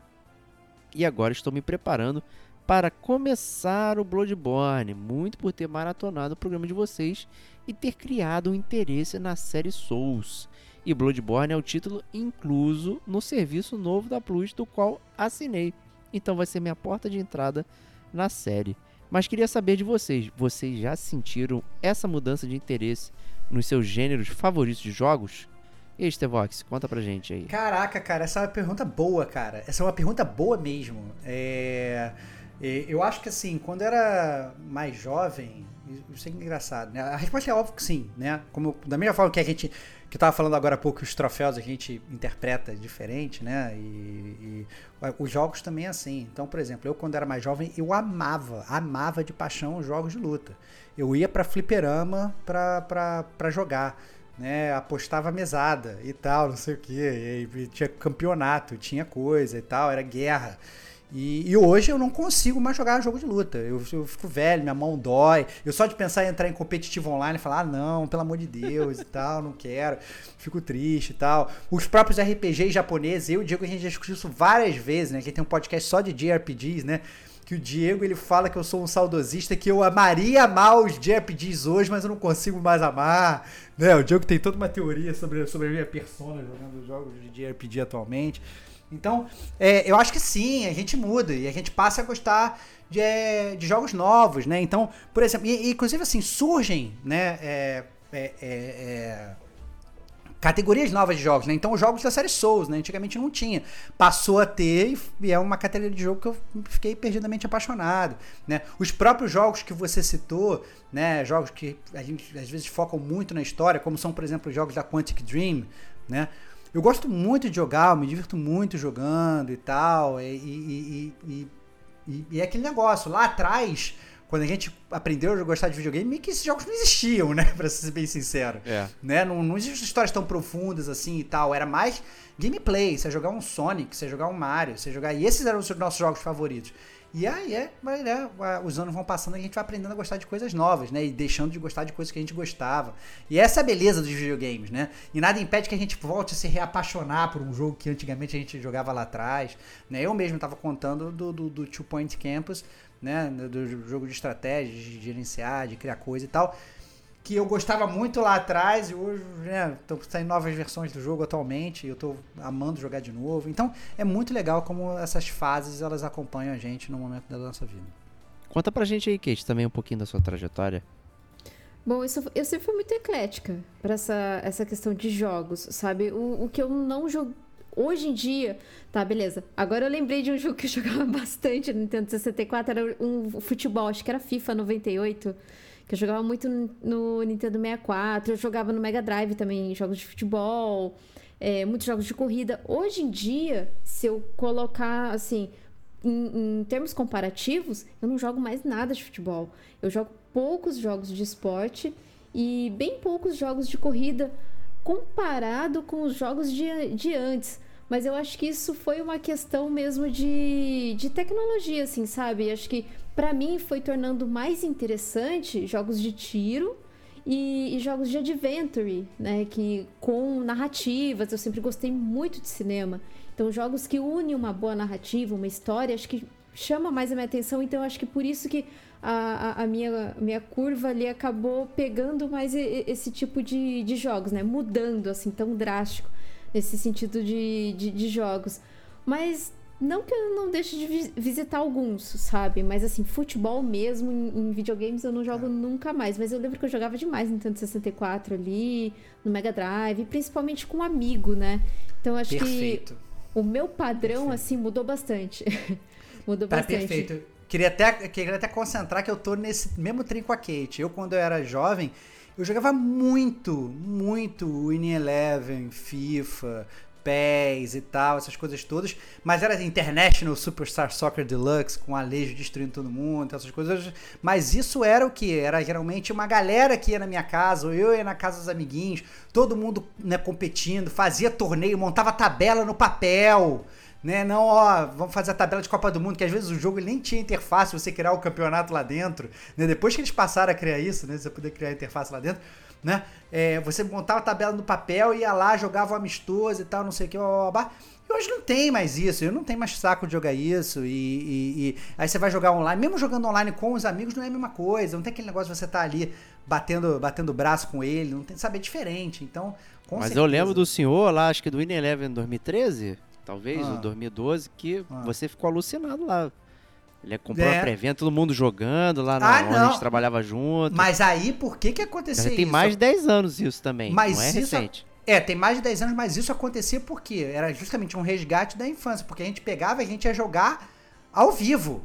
Entendeu? Ah, não, já terminou o trabalho, vai todo mundo pra casa de A, B ou C jogar. Entendeu? Óbvio que jogava online, mas tinha também aquele competitivo ao vivo. E obviamente, você não quer perder, né? Você quer você quer é, é, é, ganhar dos amiguinhos, a mais trabalho, não sei o que. Não, calma aí, você é o cara que vai ser o melhor do trabalho, então, não sei o que, babai, você vai e discute. Então era muito divertido, né? Mas tinha muito dessas coisas também, né? Mas com certeza, eu acho que hoje, hoje se perdeu bastante isso. Eu compartilho bastante disso, que eu jogava muito jogo de esporte também, adorava jogos de futebol e de corrida, de forma assim. O Fórmula 1, que o Stevox sempre fala, pô, o Diego é fã do Fórmula 1, não sei o que e tal. Pô, eu era religioso nos Fórmula 1. Todo ano eu tava com ele e tudo mais né, jogos de corrida de forma geral, grid, é, tava sempre na área, então assim, era uma parada que eu curtia muito, mas eu acho que a dedicação mudou é, em termos disso, os jogos ficaram cada vez mais complexos, então às vezes é difícil até você pegar um jogo desse e vou chamar assim, ser casual, né, num, num jogo desse. Pô, quero pegar uma corrida do Gran Turismo. Cara, é impossível você pegar uma corrida do Gran Turismo, não tem como. Você tem que passar por todo o processo, não sei o que e tal. Né? Você pega um FIFA, pô, quero jogar uma partida é, do amistoso. Tem. Mas a jogabilidade não é mais simplificada como era antigamente. Tem um milhão de modos de jogo, então é tudo muito complexo. Né? Você acaba perdendo um pouco isso. E eu, hoje eu não consigo pegar um, um, um jogo, quero jogar uma corrida, quero jogar não sei o que, você tem que se dedicar enormemente para aquele jogo. E eu já não consigo mais. Né? É, era um gênero favorito meu e hoje eu não consigo mais me relacionar. Mas uma história aqui, é, que eu sempre conto, talvez eu tenha contado em algum momento aqui lá nos primórdios, é que Final Fantasy VII salvou a minha jogatina, né? Por exemplo, eu era fissurado em jogo de plataforma, de luta, como o Stevox falou, e jogo de ação. E chegou um determinado momento do, do PlayStation 1 que eu tava desmotivado, eu odiava videogame. Cheguei num ponto assim, cara, não tem nada, não consigo mais jogar nada. Né? Não tem nada de bom, nada de novo, nada de não sei o que. É, meus últimos jogos tinham sido Crash 1 e, e o Tomb Raider. Não clicou. Na época eu falei, cara, não consigo mais jogar isso, não dá. E aí peguei o Final Fantasy VII. E, e amei de paixão e consegui, fiquei fissurado em JRPG de uma forma alucinante. Né? Então, assim, as paradas vão, os gostos vão mudando, os jogos vão mudando, né? Então, assim, a gente vai, vai adaptando o que a gente curte. Né? Eu gostava também de é, revista de herói quando era jovem, hoje eu não suporto, acho um inferno. Você ter que ler um, uma parada de herói, não sei o que, prefiro one shots, uma, uma série de coisas diferentes. Então, acho que é normal é, você ter isso e você ter revivals também, né? É, próximo, o último detonando agora que eu falei, falei de um jogo de plataforma, que eram, eram jogos que talvez eu não jogo desde Rayman, né? o Rayman Legends o Rayman Origins. Lá atrás, fazia tempo que eu não jogo um jogo de plataforma, então é muito comum a gente renovar interesse, acho que não é nenhum problema a gente fazer isso. E o Stevax mencionou mais cedo no podcast aqui numa cartinha, cara, tem tanta oferta que é impossível você não, não ter alguma coisa que vai, vai te cativar de alguma forma, né? Então talvez seja bom a gente experimentar coisas que fujam um pouco do nosso parâmetro. Né? Acho que isso é bem, bem legal. Às vezes, às vezes, a gente tem um gênero favorito que a gente não jogou, né, cara? Essa é a É, parada. é. Melhor jogo do mundo é um jogo que você nem espera. E aí você vai se apaixonar por uma parada nova. Né? Aquela, parada, aquela galera que fica só rejogando os mesmos jogos e não sai É. daquele, daquele, né, da- daquela trilha ali e tal. A gente sempre recomenda, né? Jogos jogos diferentes, porque você pode descobrir uma grande, um grande amor novo aí. Com certeza. Mas aí, a carta não acabou. Olha aí, hein? Também queria comentar, cresci em uma família humilde, mas muito feliz. E devido a uma doença na infância, eu tive problemas graves no alinhamento dos meus olhos. E por recomendação médica, meus pais foram aconselhados a comprar um videogame. Olha, Olha. aí. É, na- no revés de todos os pais, não sei quantos anos você É. tem, é, mas no revés da nossa idade, videogame estragava a vista, a casa, a bomba, tudo. É. Videogame era. Você ia, é ia atirar, atirar nas pessoas no cinema, É, porque você jogava videogame, viu? O, o Doom era o jogo. Teve, teve gente na igreja falando que o Doom era o jogo do inferno, que falava que você ia visitar o inferno, você. Era loucura, a nossa, Era nossa loucura. ideia era. Que loucura, era bizarro, era bizarro. Então é um médico muito progressista a gente recomendar um videogame. Então, é obrigado esse, esse médico aí que recomendou o videogame pra você. E vamos lá. O médico achou que o brinquedo, né, talvez achando isso na época, ia fazer eu focar minha visão em algum assunto e assim meus olhos se alinhariam novamente, deixando de ser estrábico. E assim Uau. ganhei um Super Nintendo usado com três fitas, todas emprestadas. Foram elas: Mortal Kombat 3, Superstar Soccer e F0. Eu amava demais os meus jogos, principalmente o Mortal Kombat. Muito bom. Passava cara. horas. Muito bom. Deixa eu só comentar. Parabéns, Comente. cara. Eu fico, eu fico lembrando do meu Super Nintendo de, de jogar aqueles joguinhos e ter aquele amor pela fita. Caraca, é minha e tal. Isso é maravilhoso. Passava horas do meu dia no game, decorando sequências e golpes especiais. Ah, ouçam lá o podcast do Mortal Kombat a série que a gente fez, hein? E daí em diante, não importa qual plataforma, eu sempre tenho algum jogo de luta instalado para quando bate à vontade eu dou uma brincada. Justíssimo isso aí. E aí acho que vem o último tópico dele. né? Sinto muita falta de fliperamas. Sou de uma cidade do Rio Grande do Sul e aqui tem um bar muito massa onde colecionadores de arcades se juntaram e abriram um bar com mais de 40 máquinas. A entrada é 10 reais mais algum consumível, mas as máquinas são todas liberadas. Eles já realizaram torneios de Mortal Kombat, Street 2 e Tekken. Sempre que posso, curto passar lá para dar uma jogada. E claro, comer os lanches dos caras, que é muito gostoso.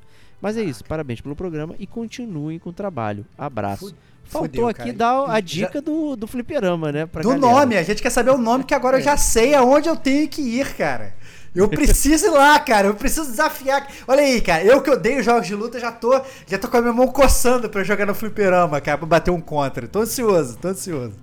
Eu, quando fui em São Paulo, no final do ano, do ano passado, é, final do ano passado, ano novo, né?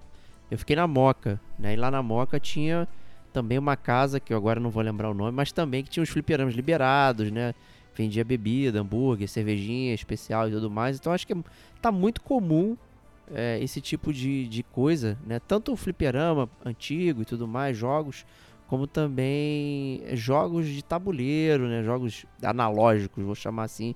Tem muitos lugares que estão com, com, com isso, né? Trazendo de volta a nostalgia, trazendo a galera. Pô, isso é muito, muito massa. Muito, muito maneiro. Fico muito feliz quando tem esses relatos aqui. Então, ô, Rafael, manda pra gente o nome aí pra divulgar, né? É- a gente não tá ganhando nada, mas tipo, pô, é uma galera é, com um lugar legal assim, sempre vale a Gente, pena. Cara, divulgar o lugar onde amigos gamers podem ir, comer Pô. um lanche maneiro, jogar videogame. né? Só espero que eles tenham uma política de não pode usar o fliperama com a mão suja do lanche, né, cara? Não. Porque aí é sacanagem, né? É, Limpe destruiu. suas mãos antes de, de. Pior coisa que você tem é se você jogar o fliperama e a manete tá toda engordurada. Aí não, cara. Quero a manete sequinha, cara. Assim que tem que, assim que, tem que ser. Já que você falou, vou passar a próxima cartinha pra você, meu jovem. Vamos Grande lá. Tevox. Essa é contigo. Vamos lá. Próxima carta vem do Rafael Pessoa. Ele, ele manda a seguinte carta. Fala, amigos gamers! Tudo bom? Conheci vocês esse ano procurando um podcast sobre Horizon Zero Dawn. E de repente estou maratonando todos os programas de vocês. Antes eu ia apenas nos temas que me interessavam, mas ao perceber a qualidade do conteúdo e a ótima sintonia dos participantes, decidi ouvir todos. Parabéns pelo ótimo trabalho. Que maneiro, cara. Obrigado. Já tô feliz, já tô feliz. Muito obrigado. Enfim, o motivo do meu contato foi para expandir a discussão que iniciei via Twitter com o perfil de vocês, que creio que é administrado pelo Diegão, mas se encerrou em duas trocas de mensagens. Na oportunidade, comentei que estava ouvindo o cast sobre Ghost of Tsushima e percebi que o mestre platinador Rodrigo Estevão frequentemente comentava os assets do jogo com seus termos em inglês, stance, records, que são os registros, Mongolian artifacts, standoffs, que são os confrontos, etc. Na hora achei um tanto estranho. Perguntei se vocês jogavam o jogo totalmente em inglês, ainda que não tivesse opção de legendas e menus em português. E prontamente o bom Diegão respondeu: Fala fera, tanto o Stevox quanto eu costumamos jogar 100% em inglês. Acaba que assim a gente mantém a prática da língua viva. Esse é o tema do meu e-mail. Achei curiosa a resposta. Assim como vocês, sou filho dos anos 80. Portanto, como bom gamer, aprendi inglês no curso Square RPGs with Side Dictionary English Course. Cara, maneiríssimo aqui. Então, pra quem não tiver o benefício aí da língua da, da língua inglesa, né? Ele tá falando que ele aprendeu inglês jogando os RPGs da Square com um dicionáriozinho do lado, aprendendo tudo, né? Então, ele aprendeu a duras penas a traduzir cada palavra nova, buscando no dicionário tijolão de dois volumes do meu pai e anotando num preciosinho caderninho. Bons tempos. O tempo passou, estudei, me formei, morei no exterior, hoje sou fluente na língua inglesa. Mas sendo bastante sincero com vossas senhorias, continuo assistindo filmes e séries com legenda PTBR, pelo conforto que essa comodidade traz. Prefiro apenas deixar o cérebro relaxar e curtir o conteúdo, sem ter que ficar tenso nas falas dos personagens. Com games não é diferente. Vejo que as traduções de menus e legendas, que já existiam em poucos casos na geração do PS3, sim, sei que existem registros muito antes, como Warcraft 2, mas isso virou uma regra no PS4. É difícil hoje não encontrar um jogo da geração PS4 que não tenha tradução. Estamos de olho, Dona Atlas. E quando bastante, jogos apresentam dublagem em português. Cruz credo. Onde que aquele adolescente dos anos 90 sonharia com jogos 100% traduzidos para o português, meu Deus? Pois bem, preferia sempre jogar os jogos com áudio original, o purismo que trouxemos dos filmes, mas ler a tradução PTBR para facilitar a diversão. Claro, não estou cagando regras, estou apenas falando da minha experiência. Mas espera aí, eu falei preferia, não? Não deveria ser pre prefiro? Aí é que tá, meus nobres amigos. Agora vem o plot twist. Não é que eu comecei a dar uma chance para os jogos dublados? Jesus, Maria, José. Vamos lá. O primeiro jogo dublado que eu joguei foi o Spider-Man do PS4. Engraçado que ele fala Spider-Man e não Homem-Aranha, né, cara? Olha aí. Não, Homem-Aranha- não Marvel's Spider-Man. Marvel Spider-Man, né? É, mas não por opção própria, mas por força de uma das, um- mas por força, mas por força, mas pra, mas por força de uma das maiores forças que movem o mundo, a preguiça. Preguiça de ter que trocar o idioma do console para poder jogar no áudio original. Cara, aí eu vou ter que fazer um parêntese, cara.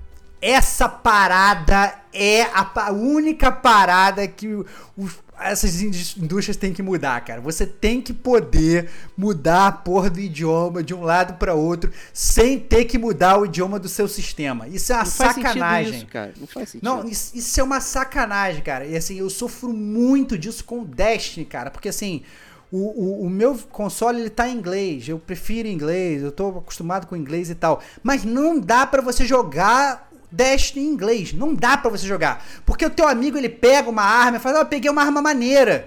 E você não sabe, a tradução da arma é diferente. Ah, não, porque eu tenho um perk. Eu falo, pô, qual perk é o melhor? O cara fala perk, vagalume. E aí, será que é Firefly mesmo em, em inglês? Ou será que não é? Como é que é? Traduzem diferentes e tal. Então você nem, nem consegue jogar o mesmo jogo, discutir os jogos com seus amigos, porque eles estão falando numa língua, você está falando em outra, a tradução às vezes é, é diferente. Então, caraca, meu irmão, eu tô, tô muito com ele que essa parada é, é ruim, assim e tal. É ruim.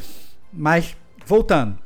Já tenho várias observações, na verdade, que eu já podia ter parado pra fazer, né? Eu imagino que o Diego também, né? Deve estar coçando. Mas. Não, eu, te- eu deixei com você que eu acho que é bem, bem focado. É, é, não, chegaremos lá, chegaremos lá. É. Então ele falou, a preguiça, né? Preguiça de ter que trocar o idioma do console para poder jogar no original. Como eu tinha ódio todas as vezes que eu tinha que recorrer a esse recurso. Não sei se no Xbox também é barra era assim, mas no PlayStation até que era bom, era, até que era bem comum essa necessidade de troca.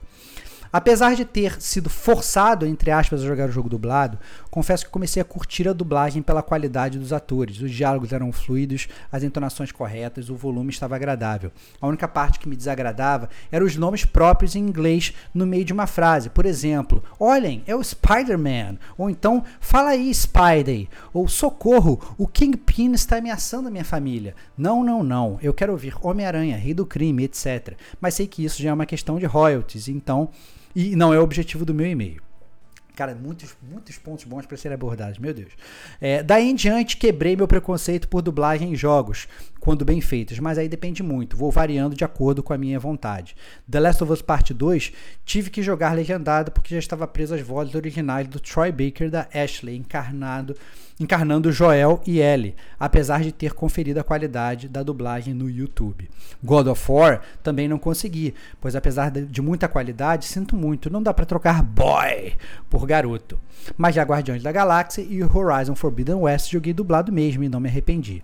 E aqui trago um novo detalhe: jogar dublado me ajudou bastante a prestar atenção no que os companions falavam para mim, dando dicas durante uma luta ou num embate frenético. Onde, digo por minha experiência, convenhamos, é muito difícil você estar numa, num contra, contra o boss, compenetrado, tendo que fazer os dedos se moverem freneticamente conseguir assimilar o que os NPCs estão falando, ou ler a legenda PTBR. Para mim, apenas ouvir em português é muito mais natural e fácil de processar a informação. E também com outras línguas acontece. Yakuza, Like a Dragon e Ghost of Tsushima fiz questão de jogar com a dublagem original em japonês. Muito bom, eu também.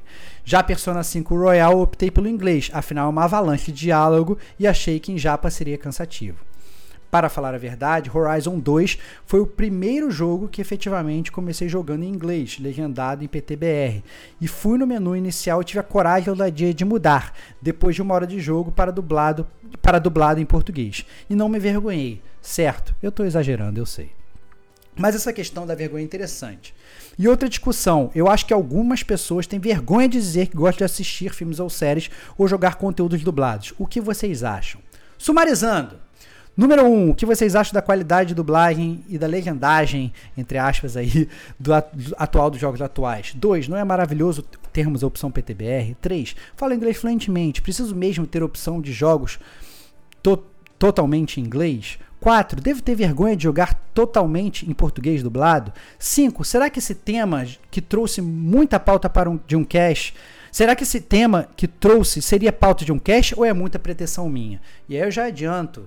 É, não é pretensão, é uma pauta tão boa, tão boa que nós já gravamos. Exato. Né? Então, vocês podem escutar o podcast número 62, que é o versão brasileira é, gamer como a gente, né? Então a gente fez um, ao invés de versão brasileira Harvest Richards, a gente fez uma versão brasileira gamer como a gente. Então a gente já falou sobre isso, já gravamos um podcast exatamente sobre esse tema, né? É, e ele termina falando: acho que a resposta certa é ter escolha, ter opções que agradem a todos os gostos. Parabéns aos estúdios que têm olhado para o BR e feito versões para nós. É, a carta dele vai continuar, tá? Mas é que eu resolvi parar porque eu já tô lendo há horas. Eu acho importante a gente abordar alguns pontos. Com certeza. o primeiro ponto que eu diria é escuta esse podcast, que é um podcast maravilhoso, e muitas dessas perguntas são respondidas é, com, com, né, com grandes análises feitas aqui pelo time do Gamer Como a Gente. Isso é muito legal. Segunda pergunta, é, segunda pergunta, segunda observação é sobre a questão do passado. Né? Então, é, eu acho que no passado, eu acho que eu posso falar pelo Diego também, no passado a gente jogava os jogos em inglês, às vezes tinha dificuldade de entender, fazia cursinho de inglês. O Diego já até falou várias vezes que levava as dúvidas dos jogos para aulinha de inglês, para solucionar e tal, não sei o que, etc.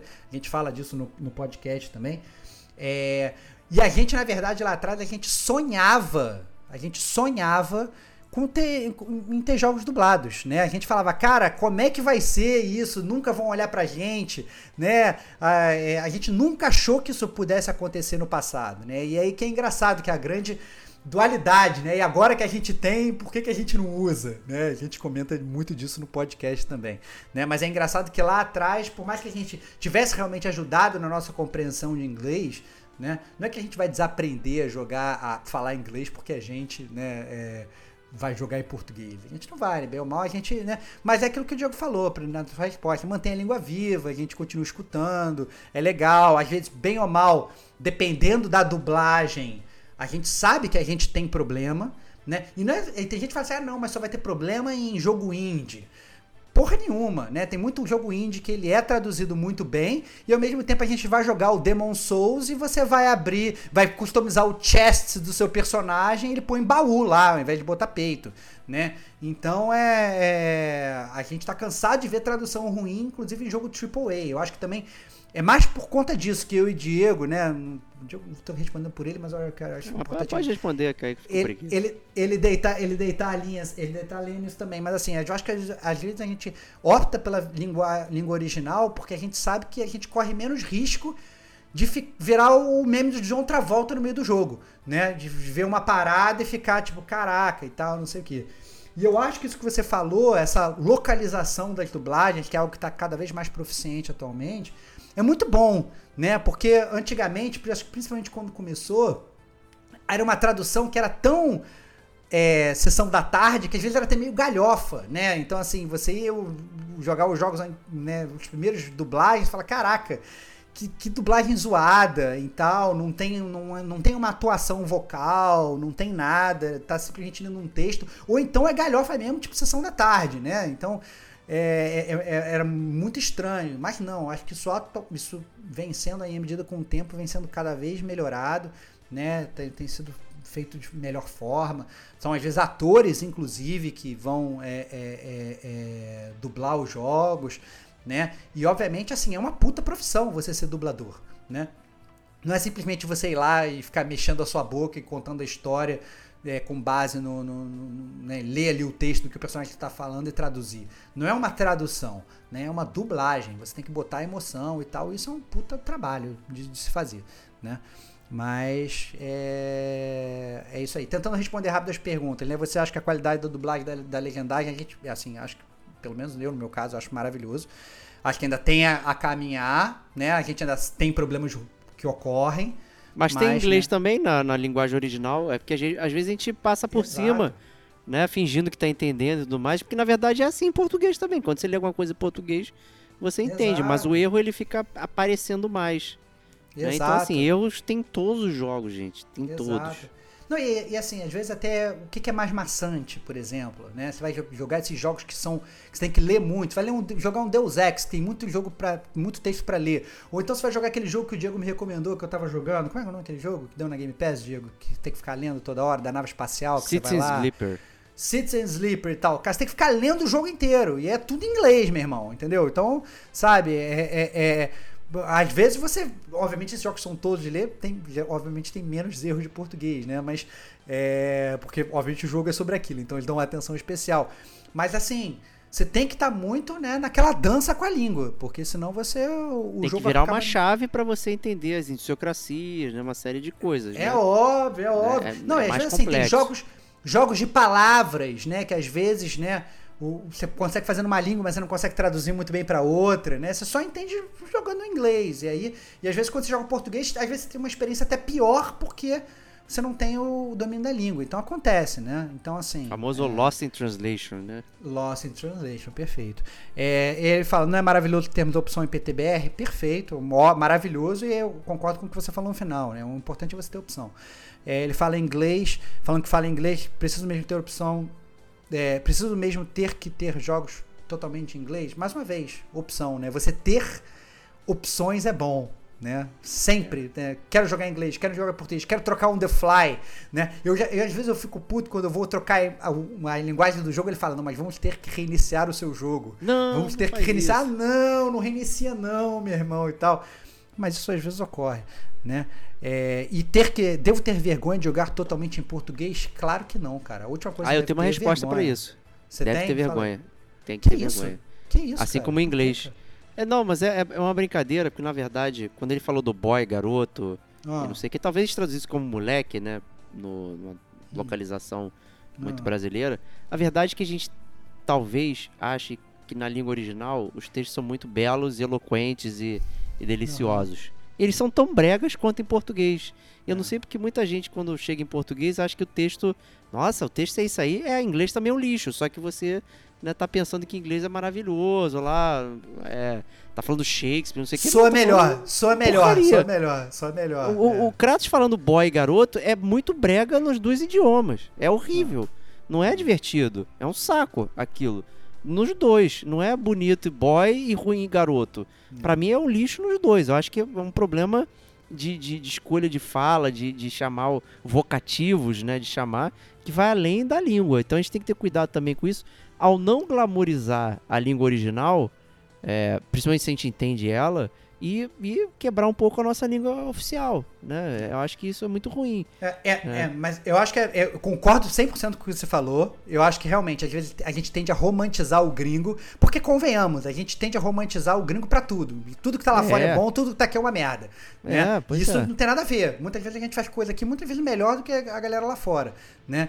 É, mas é isso que tá falando, que o Diego tá falando. Acho que não pode romantizar. Mas eu acho que a pergunta dele foi até na linha de assim, ah, não, eu tenho que me sentir mal porque eu tô jogando sei, em português. Tô brincando. Cla- é, é, claro que não, né? Então, e, inclusive tem gente que só pode jogar em português, porque só entende português. Exato. E que bom, né? Porque assim, isso se chama acessibilidade, né? Quantas pessoas elas não podiam jogar um jogo lá atrás porque o jogo era todo em inglês, hoje elas podem porque o jogo tá na língua delas. Maneiro pra caceta, né? Então, pelo contrário, eu acho que tem que, tem que louvar e a gente tem que lutar para que todos os jogos sejam dublados, para que todos os jogos sejam legendados e cada vez com uma melhor dublagem, com a melhor legenda, legendagem, legenda, sei lá, né? Esse foi É. o foco do podcast, do Versão Brasileira, inclusive, que a gente trouxe lá o Exatamente. nosso amigo lá, o Rod, pra falar justamente porque ele não tem acesso à língua inglesa. Exatamente. Cara, mas ele adora videogame. Pô, pô, ele Exatamente. não pode desfrutar disso.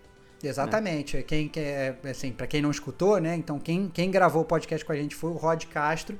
E uma das maiores dificuldades dele foi, cara, eu não sei bem inglês.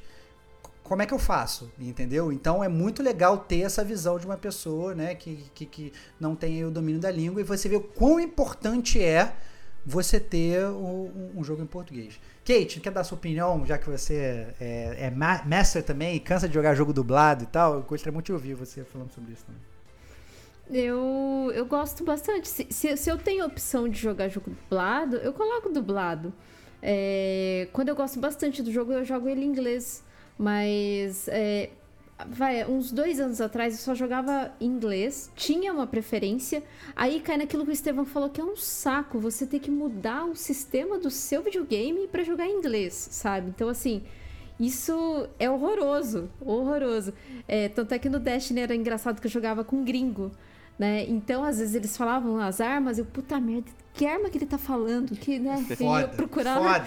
Era difícil, Foda, sabe? foda, Então, foda. tinha essa barreira.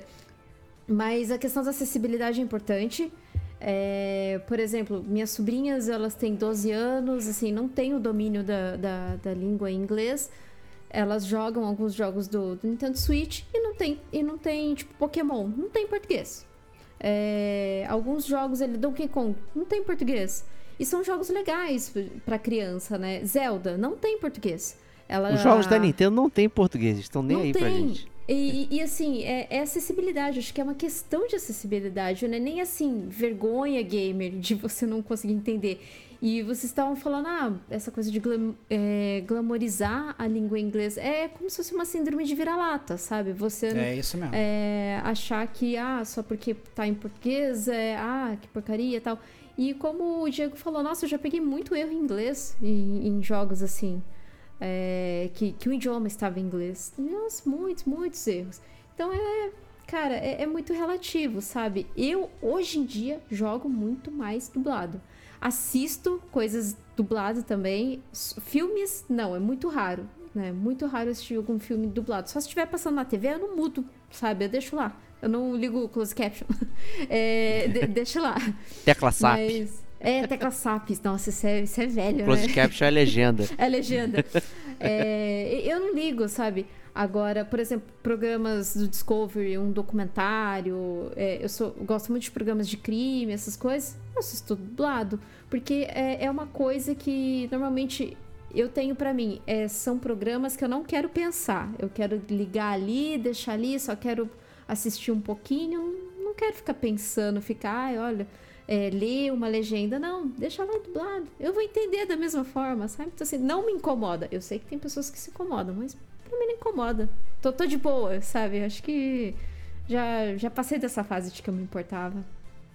E você tem um exemplo bom também com o Disco Elysium, né? Que você terminou a primeira Foi. vez em inglês, né? Entendeu tudo mais, mas em português foi muito mais interessante, né? E mais aprofun... a- com mais profundidade, né? Conta um pouquinho também, por favor. Sim, o, o eu tava muito curiosa pra saber se eles conseguiriam é, regionalizar de uma maneira assim, que não perdesse tanto de algumas piadas, de, de, de algumas essências ali da, do, do que é discutido no jogo, né? Porque ali é, o, o jogo ele, ele discute muita coisa social, muita coisa política, né? Muitas visões políticas. Então, assim, eu tava meio que assim, nossa, como será que eles vão conseguir, né? Tanto é que foi um trabalho de um, quase dois anos ou mais que eles ficaram ali é, matutando e tal. E, e, cara, eles regionalizaram muito bem o jogo. Eu achei que não perdeu, assim, praticamente nada, sabe? É claro que eles não usaram coisas de exemplo ah, do, do Brasil, não. Tipo, eita, essa- essas expressões assim. Não é isso, né? Não, não, não é isso, não são essas expressões.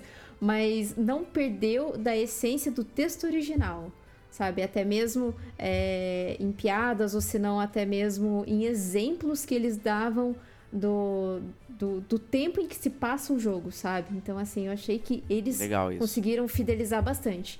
Eu achei legal. Tanto é que o, o inglês do Disco Elysium, a gente sempre comentou aqui que é um inglês um pouco mais rebuscado e É complicado, pesado, né? assim.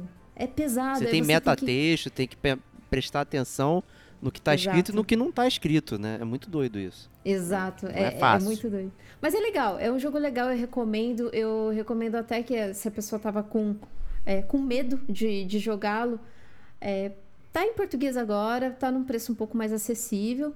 E assim, é, eu gostei de como tá. É, tem, tem, tem alguns errinhos de português assim, mas assim, eu só peguei acho que uns dois, no máximo três errinhos ali de português, mas quem sabe não, não, não tem muita importância. Se você leu e entendeu, sabe? Leu e entendeu. Justo. Não, não, Perfeito. não perdeu nada. É, e o Rafael Pessoa, na verdade, ele não terminou o e-mail dele, né? Então ele falou isso de legenda, mas ele, ele terminou o e-mail dele falando: cabe ainda uma rápida roubadinha? KKK. Quero apenas dar duas cornetadas. Vamos lá, no, cornetada número 1, um, no último GCG News, o Stevox falou que a Naughty Dog, que estava flawless victory, nunca tinha pisado na bola. E pisou com The Last of Us Parte 1, né, o remake do remaster do remaster do remake. A primeira grande decepção da empresa. Bom, eu não acho que foi culpa dela. É sabido que esse remaster de luxo foi iniciado por outro estúdio menor da Sony.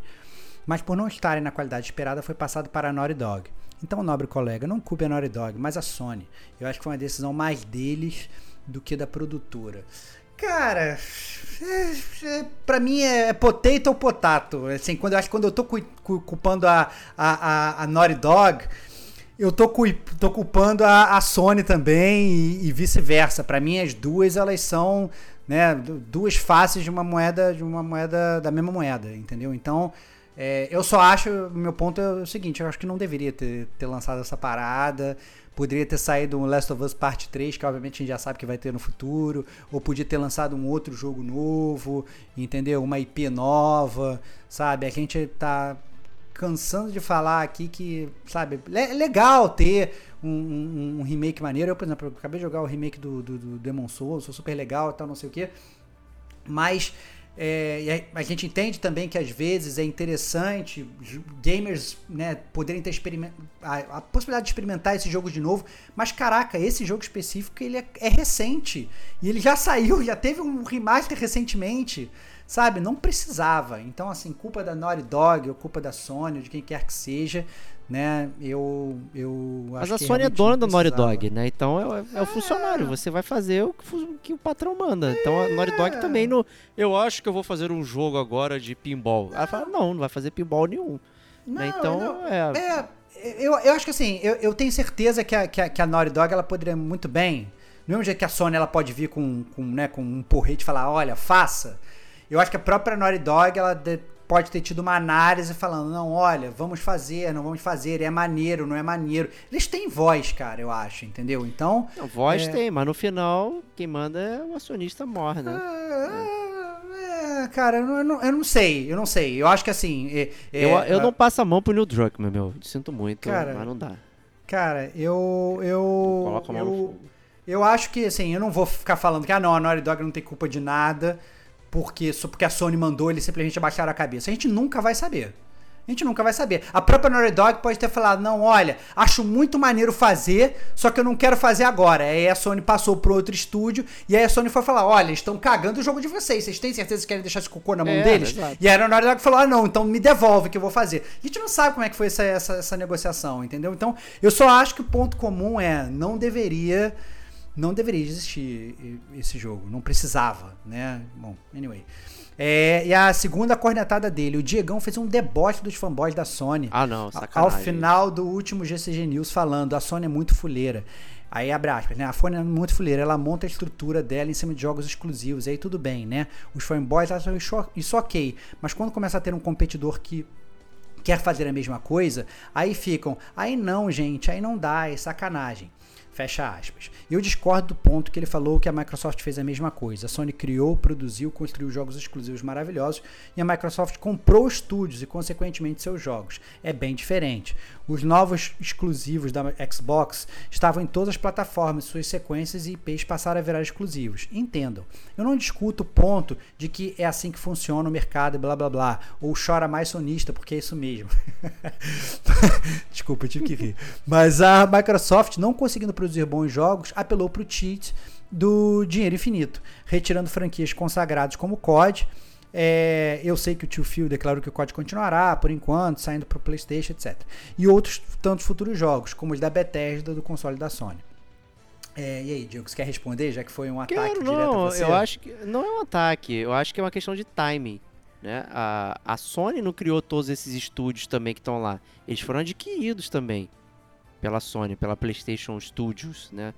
É, então assim, a, única diferença entre eles é que a, Microsoft adquiriu todos em 2021, né? 19, de 20, 21, 22.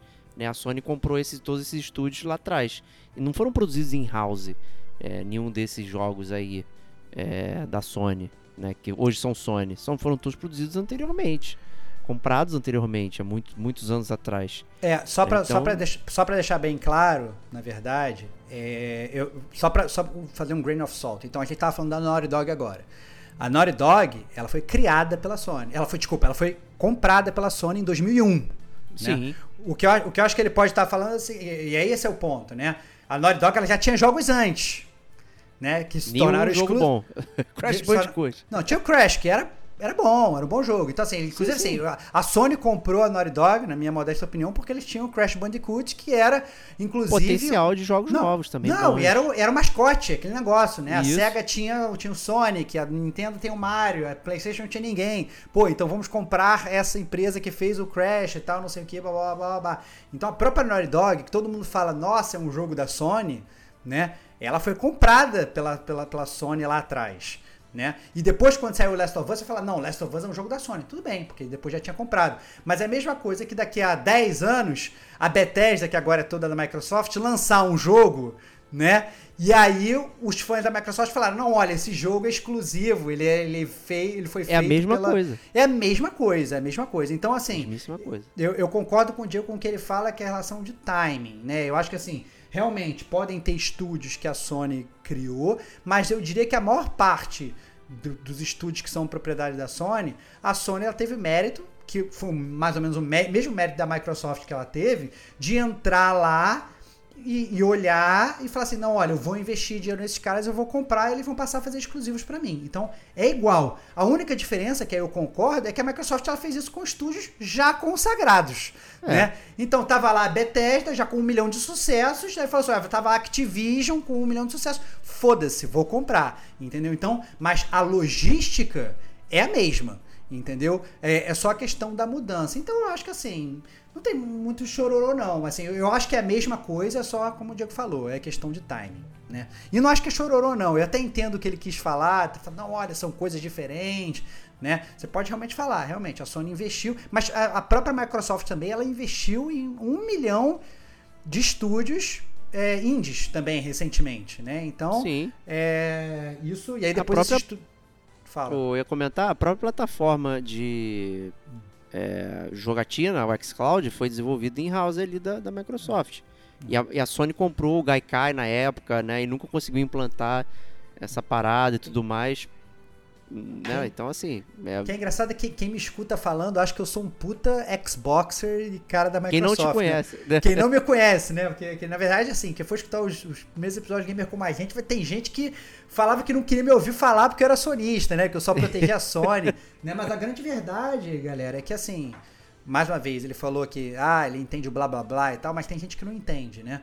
É, a gente tem que olhar o mercado, é assim que o mercado funciona. Né? O que a gente tem que estimular é a boa competição entre as empresas, porque quem ganha somos nós. A gente quer uma Microsoft forte e a gente quer uma Sony forte, a gente quer a Nintendo forte, porque elas competem, todas elas lançam jogos bons e quem ganha é a gente. Se a gente Menos tem, na verdade, Esse aí é, se a gente tem, na verdade, uma, uma empresa grande que tem um, sabe, que senta no trono e, e, e, e, não faz nada, quem perde é a gente. É a prova da própria Sony, né? Que assim, que ganhou todos os últimos guerras de console, né?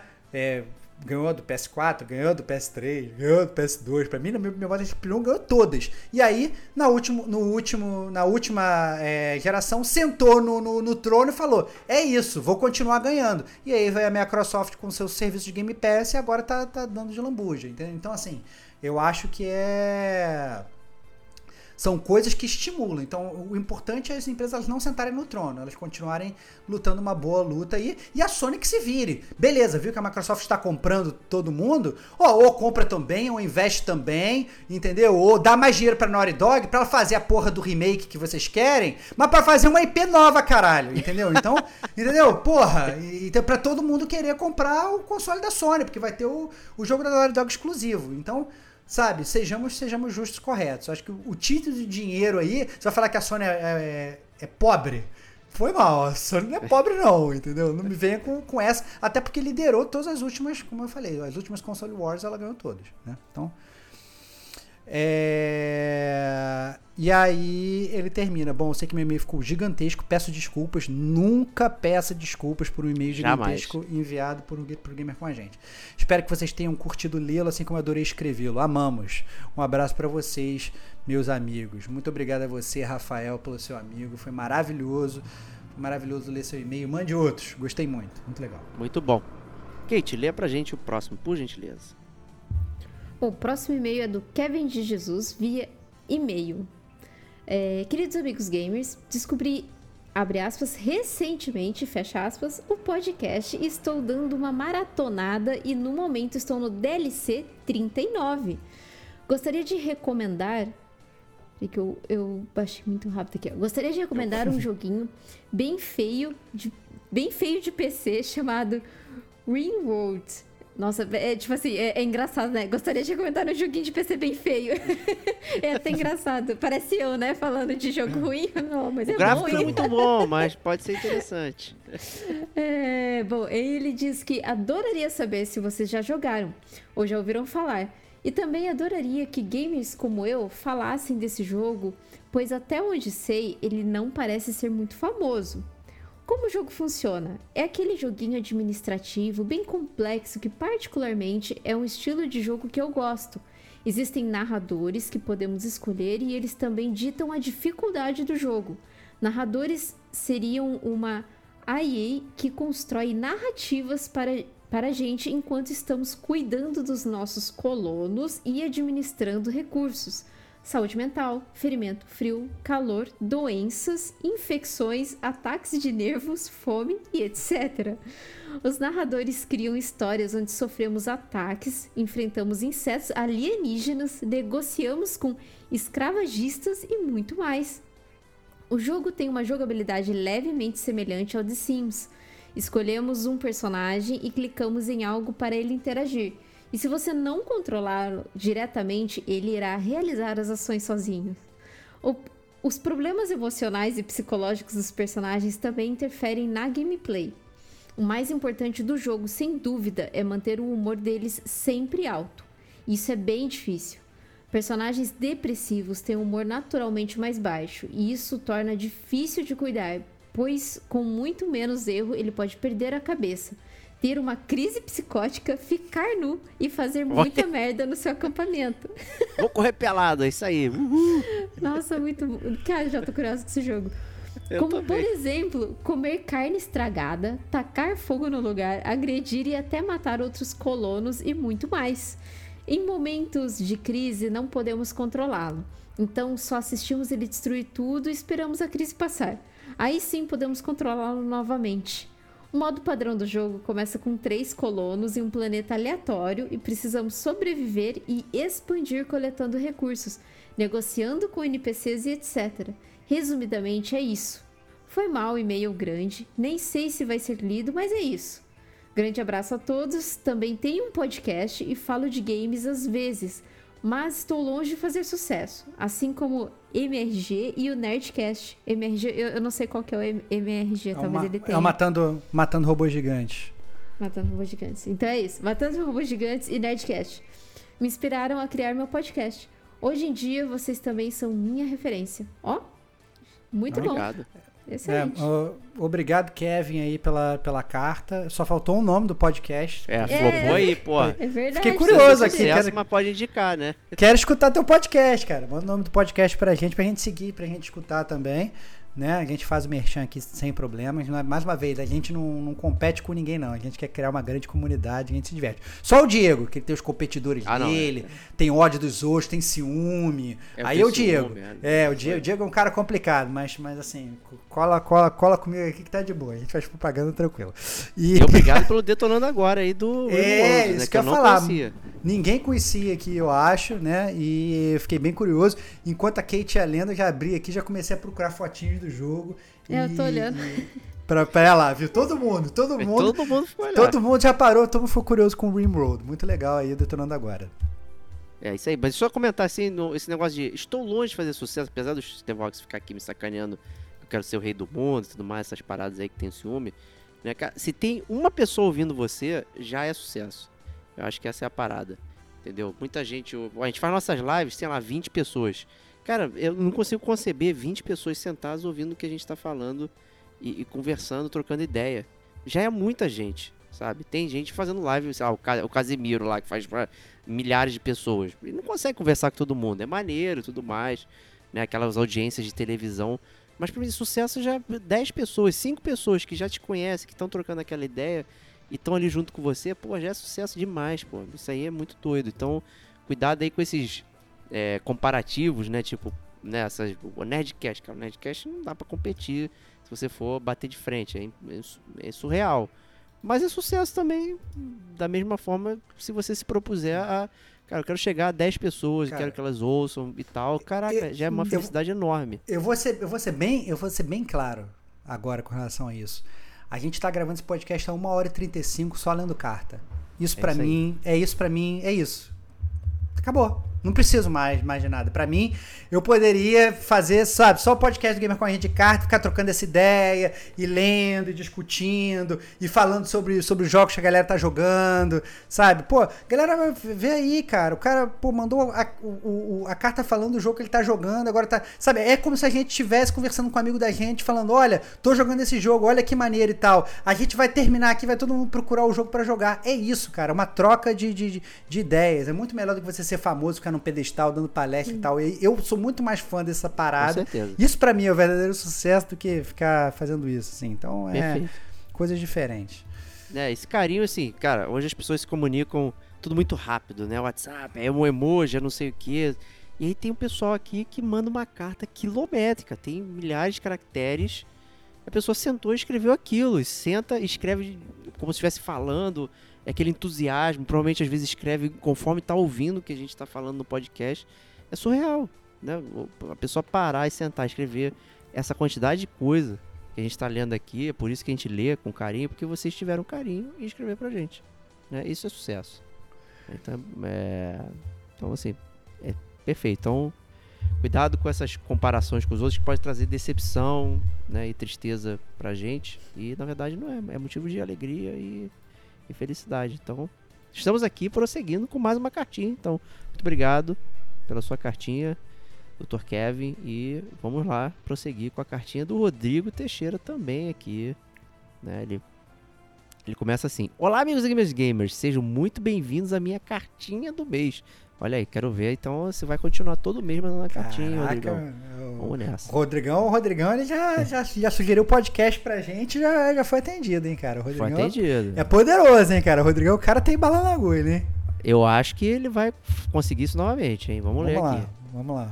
Dessa vez quero trazer uma pergunta, uma opinião impopular. Olha aí.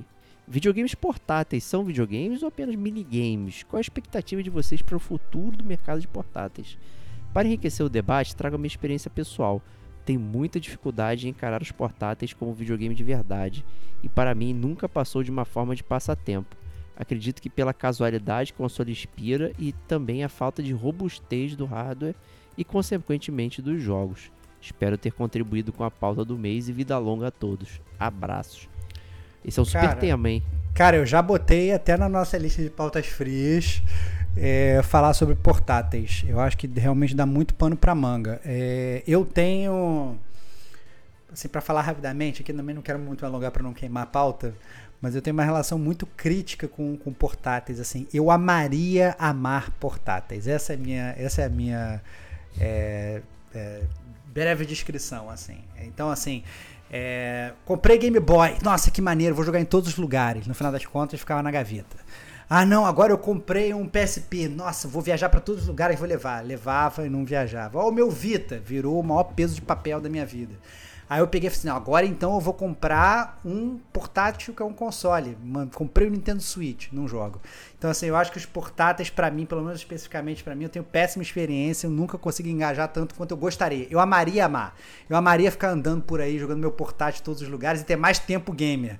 Mas eu nunca consigo. Quando eu chego em casa, eu não quero jogar portátil, eu quero jogar na televisão gigantesca, né? Então, é... os portáteis para mim é, é, é feio. Mas é, já respondendo a pergunta dele, eu não acho que os portáteis têm vida curta, não. Pelo contrário, eu acho que os portáteis eles têm vida muito longa. É, principalmente porque é isso, as pessoas estão cada vez indo, andando de um lado para o outro e tal, não sei o que, lá, lá. E é muito bom você ter essa facilidade de poder jogar em qualquer lugar. A grande verdade é que hoje nós já temos muitos consoles portáteis que são o nosso próprio celular, né? Então hoje tem muita gente que joga em, no celular. É, mas a grande verdade é que você vai olhar, por exemplo, principalmente no Japão, cara, é febre, entendeu? É, o, o Vita se sustentou sozinho no Japão. O, vai pegar o Switch, todo mundo jogando. É. Isso por experiência própria. Eu fui e eu vi. É todo mundo na rua jogando Nintendo Switch, entendeu?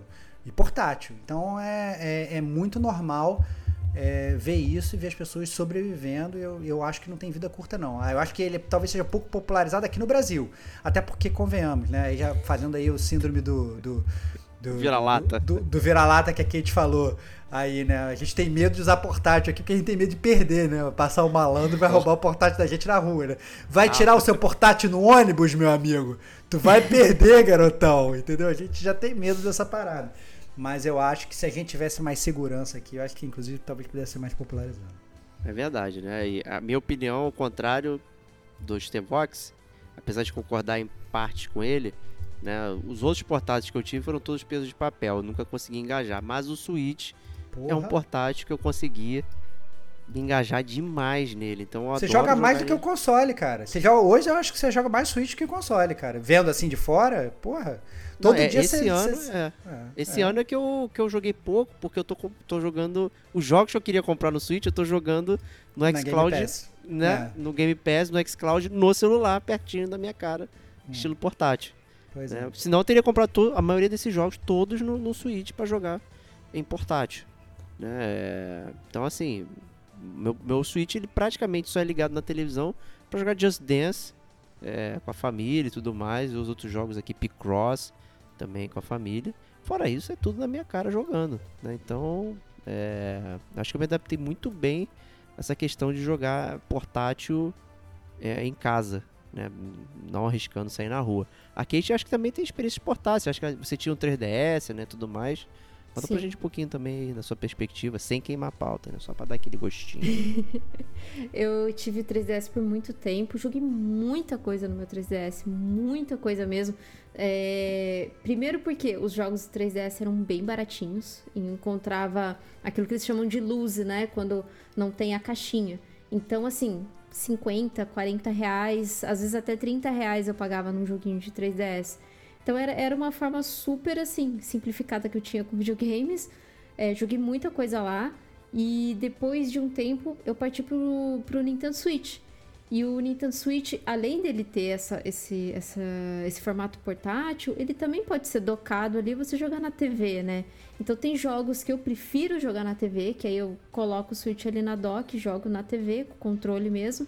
E alguns jogos eu prefiro portátil. Esses de narrativa, ou se não jogos de fazendinha, que você tá ali só pra, né, é, ah, pra farmar alguma coisinha tal. Eu tô pegando muito gosto de jogar de RPG em portátil. Bom, né? bom, bom. É, que eu acho assim, cara, muito legal. Você, ah, vou ali, vou jogar só um pouquinho.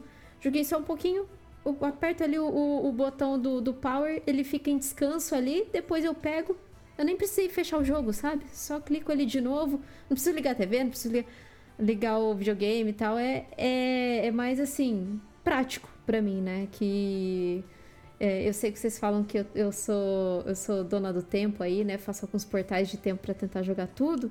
Mas é assim, ó, meu segredo é o portátil. Ah, olha aí, ó. aí ó. Joga olha até aí. no banheiro. Desvendando, desvendando, desvendando segredos da Kate Machine, olha aí. Mas uh, e, e, outra coisa também, tem muitos jogos no, na eShop que é muito mais barato do que num, num, num, PlayStation e do que no Xbox, viu? Muito mais barato. E jogos assim, que você consegue trocar eShop. Por exemplo, no PlayStation você não consegue trocar seu PlayStation do Brasil para os Estados Unidos ou México. Na eShop você consegue trocar no momento que você quiser, quantas vezes você quiser. Então eu fico passeando nas eShops para pagar jogos mais baratos. Então, às vezes, eu, eu jogo no Switch porque tá mais barato no Switch também, tem, né? Tem, então pego tem, algumas promoções. Tem inclusive site, tem inclusive que site que faz essa pesquisa, tem, não tem, Kate? Você coloca tem. o nome do, nome do jogo, ele te fala em qual shop que tá mais barato, não tem? É só você pesquisar o nome do, show, do jogo, em seguida escrever eShop Prices, né? Prices, que é preços em inglês. E daí ele vai sair esse site e vai sair já com o resultado do jogo que você tá buscando. Aí ele dá Olha lá aí. qual eShop que tá mais barato sabe? Então, que maravilha. É, eu acho que no meu caso é pagar mais barato em algumas em, em, alguns jogos e também por ser mais assim fácil, sabe? O acesso ser muito mais fácil para pra... mas é só certos jogos, claro.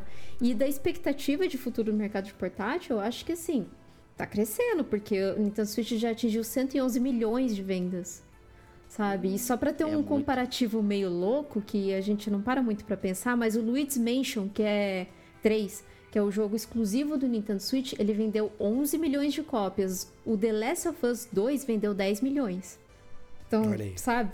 Só pra gente ter mais ou menos uma noção de que, assim, o portátil, ele tem o... Ele tá galgando o, o lugar Não, dele, sabe?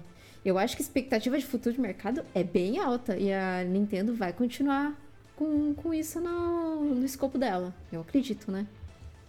Perfeito. Então, Nintendo virou pauta aí. Portáteis. Nintendo Rádio. Não, já, já botei, cara. Já botei nesse de pauta, pauta fria. Quero nem saber, pô. Já botei. É isso aí, a gente vai trocar essa ideia então. Muito obrigado aí por essa sugestão aí da sua carta mensal, Rodrigão. Obrigadão aí. E Kate, zera aí na sessão de comentários e cartinhas com a última cartinha da área. Jean Azevedo, via Instagram. Ele começa assim: Caraca, Tô escutando o podcast de vocês dos jogos que deram segunda chance e vocês comentaram que dormiram jogando Persona e a Kate dormiu no Destiny. eu dormi uma vez jogando Panguia, é Panguia mesmo que fala? Panguia? É Panguia, Panguia. Que era um jogo muito bosta de golfe quando era mais novo. Dormi também quando zerei Red Dead 2 e foi, e foi começar o cast, apaguei a noite, apaguei a noite toda com o controle na mão. Eu também já dormi três vezes jogando Red Dead 2. E... A, a pergunta, o, não, a, a, a, o, o pool que a gente tem que lançar é quem não dormiu jogando Red Dead 2, porque essa é a grande verdade. Eu diria que 100% dos players. Que jogaram Red Dead Redemption 2 dormiram jogando. É o maior sonífero gamer. A gente podia botar isso, isso até no, no, no GCG Awards, hein, eu digo. Maior sonífero gamer. Gostei Pum. muito disso. Red Dead 2. Olha olha aí, cara. Impressionante, impressionante. Muito bom. E ele continua. E a pior vez foi uma que estava cheia de sono e tava eu e meu irmão e mais três amigos na minha casa. Cada um com seu PC jogando LOL. E eu dormi no meio de uma luta do jogo para decidir o vencedor e eu era o mais importante para startar a luta. Meu time todo morreu e eu fiquei vivo escondido porque dormi em cima do teclado. Quase que os quatro me bateram. Até, ó, é, já, olha, raid de Destiny já aconteceu isso comigo, mas tudo bem. Com todo Até mundo. hoje. Todo mundo. Eles me sacaneiam dizendo que eu sou a única pessoa que dorme jogando jogo online com todo mundo junto. Olha aí, ó, isso que a Kate falou, da É. gente dormir, dormir jogando raid no Dash, é muito normal. A gente, normal. inclusive, quando a gente joga o Dash e a pessoa dorme, é engraçado que a gente percebe às vezes que a pessoa tá dormindo, então às vezes a gente escuta o ronco. Então, quantas vezes eu digo, digo Domingues, já escutei milhões de vezes ele roncando. Serginho também é outro que ronca pra caramba e tal. É e é engraçado que aí o personagem, ele fica parado, né? Aí se você der um soquinho no personagem, o controle vibra. E aí às vezes o controle tá em cima do sofá do lado, e a gente fica tentando derrubar o controle do amiguinho no chão. Vai dando soquinho, soquinho, soquinho, de repente a gente escuta só o barulho do controle caindo assim, plau! Aí a pessoa acorda. Nossa, cara, que, que maravilha é, cara. Que maravilha é punir o gamer que dormiu, que dormiu jogando online. É um clássico. Não é só você, não é só você, meu amigo. Todos nós já fizemos isso. Muito bom. É, inclusive no Dash né, era só você jogar uma, uma bomba do arcano no pé do, do boneco que o controle começava. É, olha, olha maravilhoso, maravilhoso, maravilhoso. Era muito bom. Muito bom. É, e continuando aqui a cartinha dele, com relação ao Bioshock, eu tentei jogar em 2007, mas sempre fui cagado de medo de jogar. Também em 2007 eu tinha uns 14 anos. Aí agora eu resolvi jogar a saga Bioshock, porque eu faço live na Twitch, aí zerei o 1 e tô no 2 agora. Depois que terminar a saga Bioshock, vou dar uma segunda chance para Dishonored, também que eu tinha desistido. Sempre gostei mais de jogos de terceira pessoa, mas tem jogos de história que são tão bons que vale a pena abrir uma exceção. Eu só, ele só esqueceu de pôr aqui qual que é o canal da Twitch dele. É né? Mas, isso, ué, faltou divulgar. Essa Poxa. galera que tá, vocês não estão entendendo. O cara abre o podcast, manda o podcast. O cara manda o canal, fala que tá gravando Twitch, não manda o canal pra gente. É complicado, né? A gente quer. Cadê a comunidade? Cadê a comunidade? Exatamente. Que- A gente Queremos já seguir falou, a gente não é tradicional igual a galera aí que fica valorizando que não pode falar nada, né? É isso, cara. Esse a gente quer. é. Não existe apare- ninguém em volta de mim, né? Pô, Cara, a mas- gente, a gente quer aparecer lá na live do Twitch pra, pra azucrinar e ficar comentando lá também, pô. Por que não? Né? É isso aí. Perfeito. Então, Jean, obrigado aí pela sua cartinha, né? Pessoal aí que tem canal, que tem não sei o que, se tiver mandar uma cartinha e comentar aí, tem zero estresse, tá, gente? Em, em comentar e, e aumentar aí a comunidade game, não tem problema nenhum, tá? Não Cara, fiquem nessa. Eu só Vibe digo o não. seguinte, só digo o seguinte, uma hora e cinquenta só de cartinhas, meus amigos. Puta merda, cara, é muita carta, cara. É muita carta. É, é sem vergonha, não tem vergonha nenhuma aqui, Uhum. gente. É isso aí. É, Então, obrigado a todos. né? Aguardamos vocês no próximo mês aí do GCG News. E por hora, vamos para os principais lançamentos de setembro aqui. É, começando com Ublets. E aí, Kate, o que você tem a dizer de Ublets? Ah, o Blitz é como se fosse um Pokémon de, de, de bichinhos bonitinhos que, na verdade, eles batalham dançando. É, são batalhas de dança. né? É bem bonitinho o jogo. É, é, é bem é batalha de dança. Aí começa a dancinha assim e você tem um- é, é um deck de cartas, né? Que você é, é bem randômico. As cartas elas, elas vêm de maneira randômica e você vence uma batalhazinha de dança, só que são os bichinhos, né? Esses bichinhos podem ser cogumelos, é, pode ser assim, berinjela. É, é como se fosse é, legumes e frutas que você planta. é, você coleta eles e, e eles dançam. Mas é Eles bonitinho. dançam. o joguinho é todo bonitinho, é um ma- mapinha aberto, assim, é como se fosse um, um farming mesmo, sabe? De, de que você compra roupinha, dá pra você montar ali o, o, o seu quartinho. É bem bonitinho, ele parece ser bem interessante. Ele teve um Early Access no Xbox, no Game Pass, há uns dois, um ano e meio atrás, mais ou menos. Aí eu fiquei acompanhando ele até ele sair mesmo de vez, e ele tá vindo pra PC, PS4 e Nintendo Switch. Ah, e pra Xbox aí. ele também já tinha. Na, na verdade, Perfeito. por isso que eu não coloquei aqui. Próximo game aí da área, JoJo's Bizarre Adventure All-Star Battle R. Olha aí, Ba- por que All-Star Battle? É, é baseado no anime, na verdade, É. né? E eu acho que tem toda aquela vibe de você jogar com, com um buzilhão de personagens, cara. E aí você tem todo aquele negócio, salvo engano, de, de, de time, de montar time de mais de um e tal, não sei o que, trazer mais gente, etc e tal. Pra ser bem sincero, não pesquisei muito sobre o jogo, não. Mas é aquele negócio, né? Gostando do, do, do, do mangá, do anime e tal, é um prato cheio pros fãs, né? É isso É aí. luta.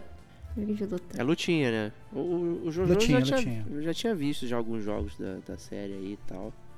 É, sempre me passou uma vibe muito do. Ah, é de outro também de, de luta que tinha no PS2, Guilty Gear. Eu sempre achei Guilty que Gear. o, o Jojo tem uma vibe assim, tem uns personagens interessantes e tal. Guilty Gear depois Blast Blue, né, que também tem a mesma, é, mesmo DNA. né? Então quem curte aí o anime do Jojo e tal, né, provavelmente não vai querer perder. E talvez seja um podcast que a gente esteja devendo, hein, Stevox? É jogos de anime aí pra gente falar. Pô, cara, já, já vou botar na pauta, já vou botar na pauta fria aqui, cara. Tu tá várias sugestões, cara. Várias sugestões, a gente vai, vai surgindo aqui do, do meio do caminho, né? Próximo game aí, Last of Us Remake, que saiu agora em 2 de setembro. Nós estamos gravando aqui agora dia 5 de setembro. Então o jogo já circulou na internet, já tiveram resenhas e tudo mais, vídeos e não sei o que. A gente pode dizer que é um jogo. Né? É igual que Você saiu pode dizer que é antes. um jogo, é ótimo, cara. Que é um jogo. Não tem novidade nenhuma, né? Zero. Né? Aquilo que a gente já comentou aí. É... Tá mais bonito, né? O pessoal mexeu na folhagem. Né? Tiveram umas, umas galeras aí, o pessoal que ficou comparando cenários. Né? Ah, o cenário original tinha uma árvore aqui, no, nesse não tem.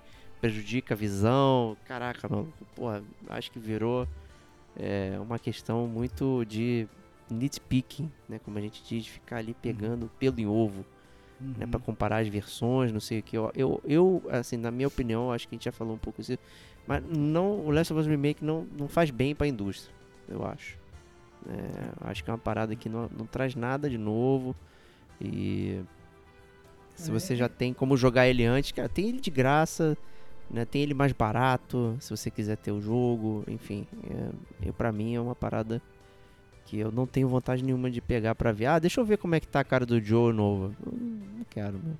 É, eu acho que vai muito mais por aquela questão de tempo também. Eu acho que assim, obviamente, um, se você não jogou Last of Us Parte 1 até agora, meu irmão, você, sei lá, vive numa caverna, beleza. Pegou um acho PS5 agora, nunca é, teve. Pegou né? o PS5, nunca teve tal. Mesmo assim, ele vai ter a versão, provavelmente, do Last of, o, o 1 normal lá, O o, normal. primeiro remaster. pacote. O primeiro o remaster, né?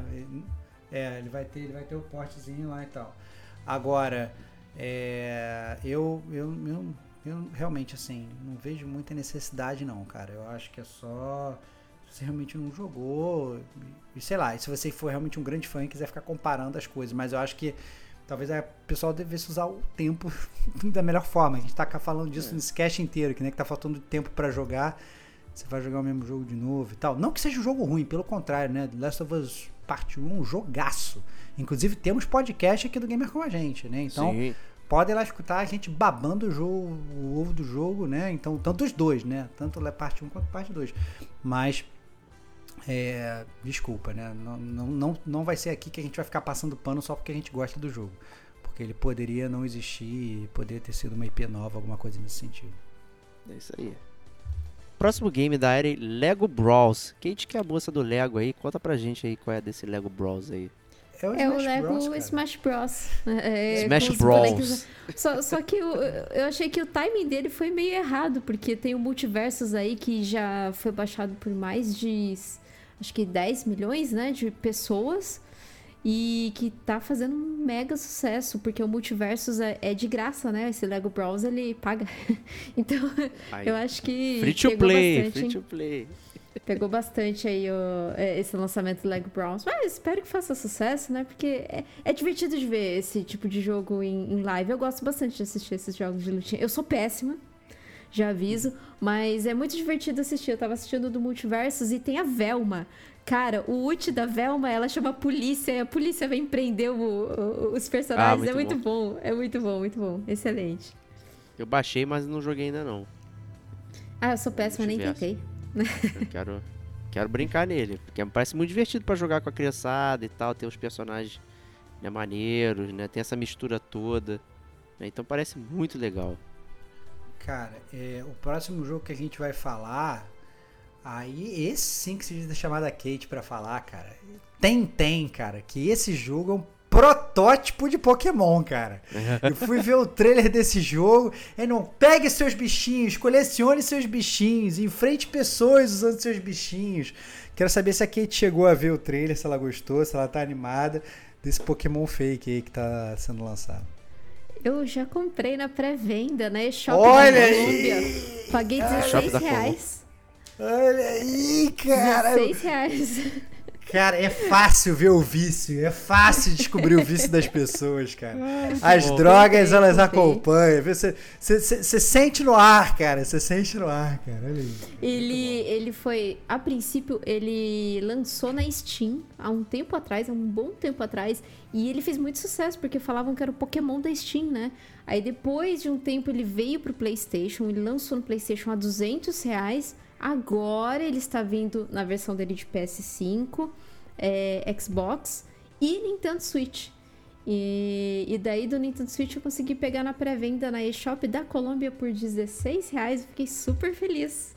Muito Boa, feliz. alegria. Ele lança dia 6. Eu tô, tô aqui, ó. Tô só esperando pra jogar. Perfeito. Em breve, em breve.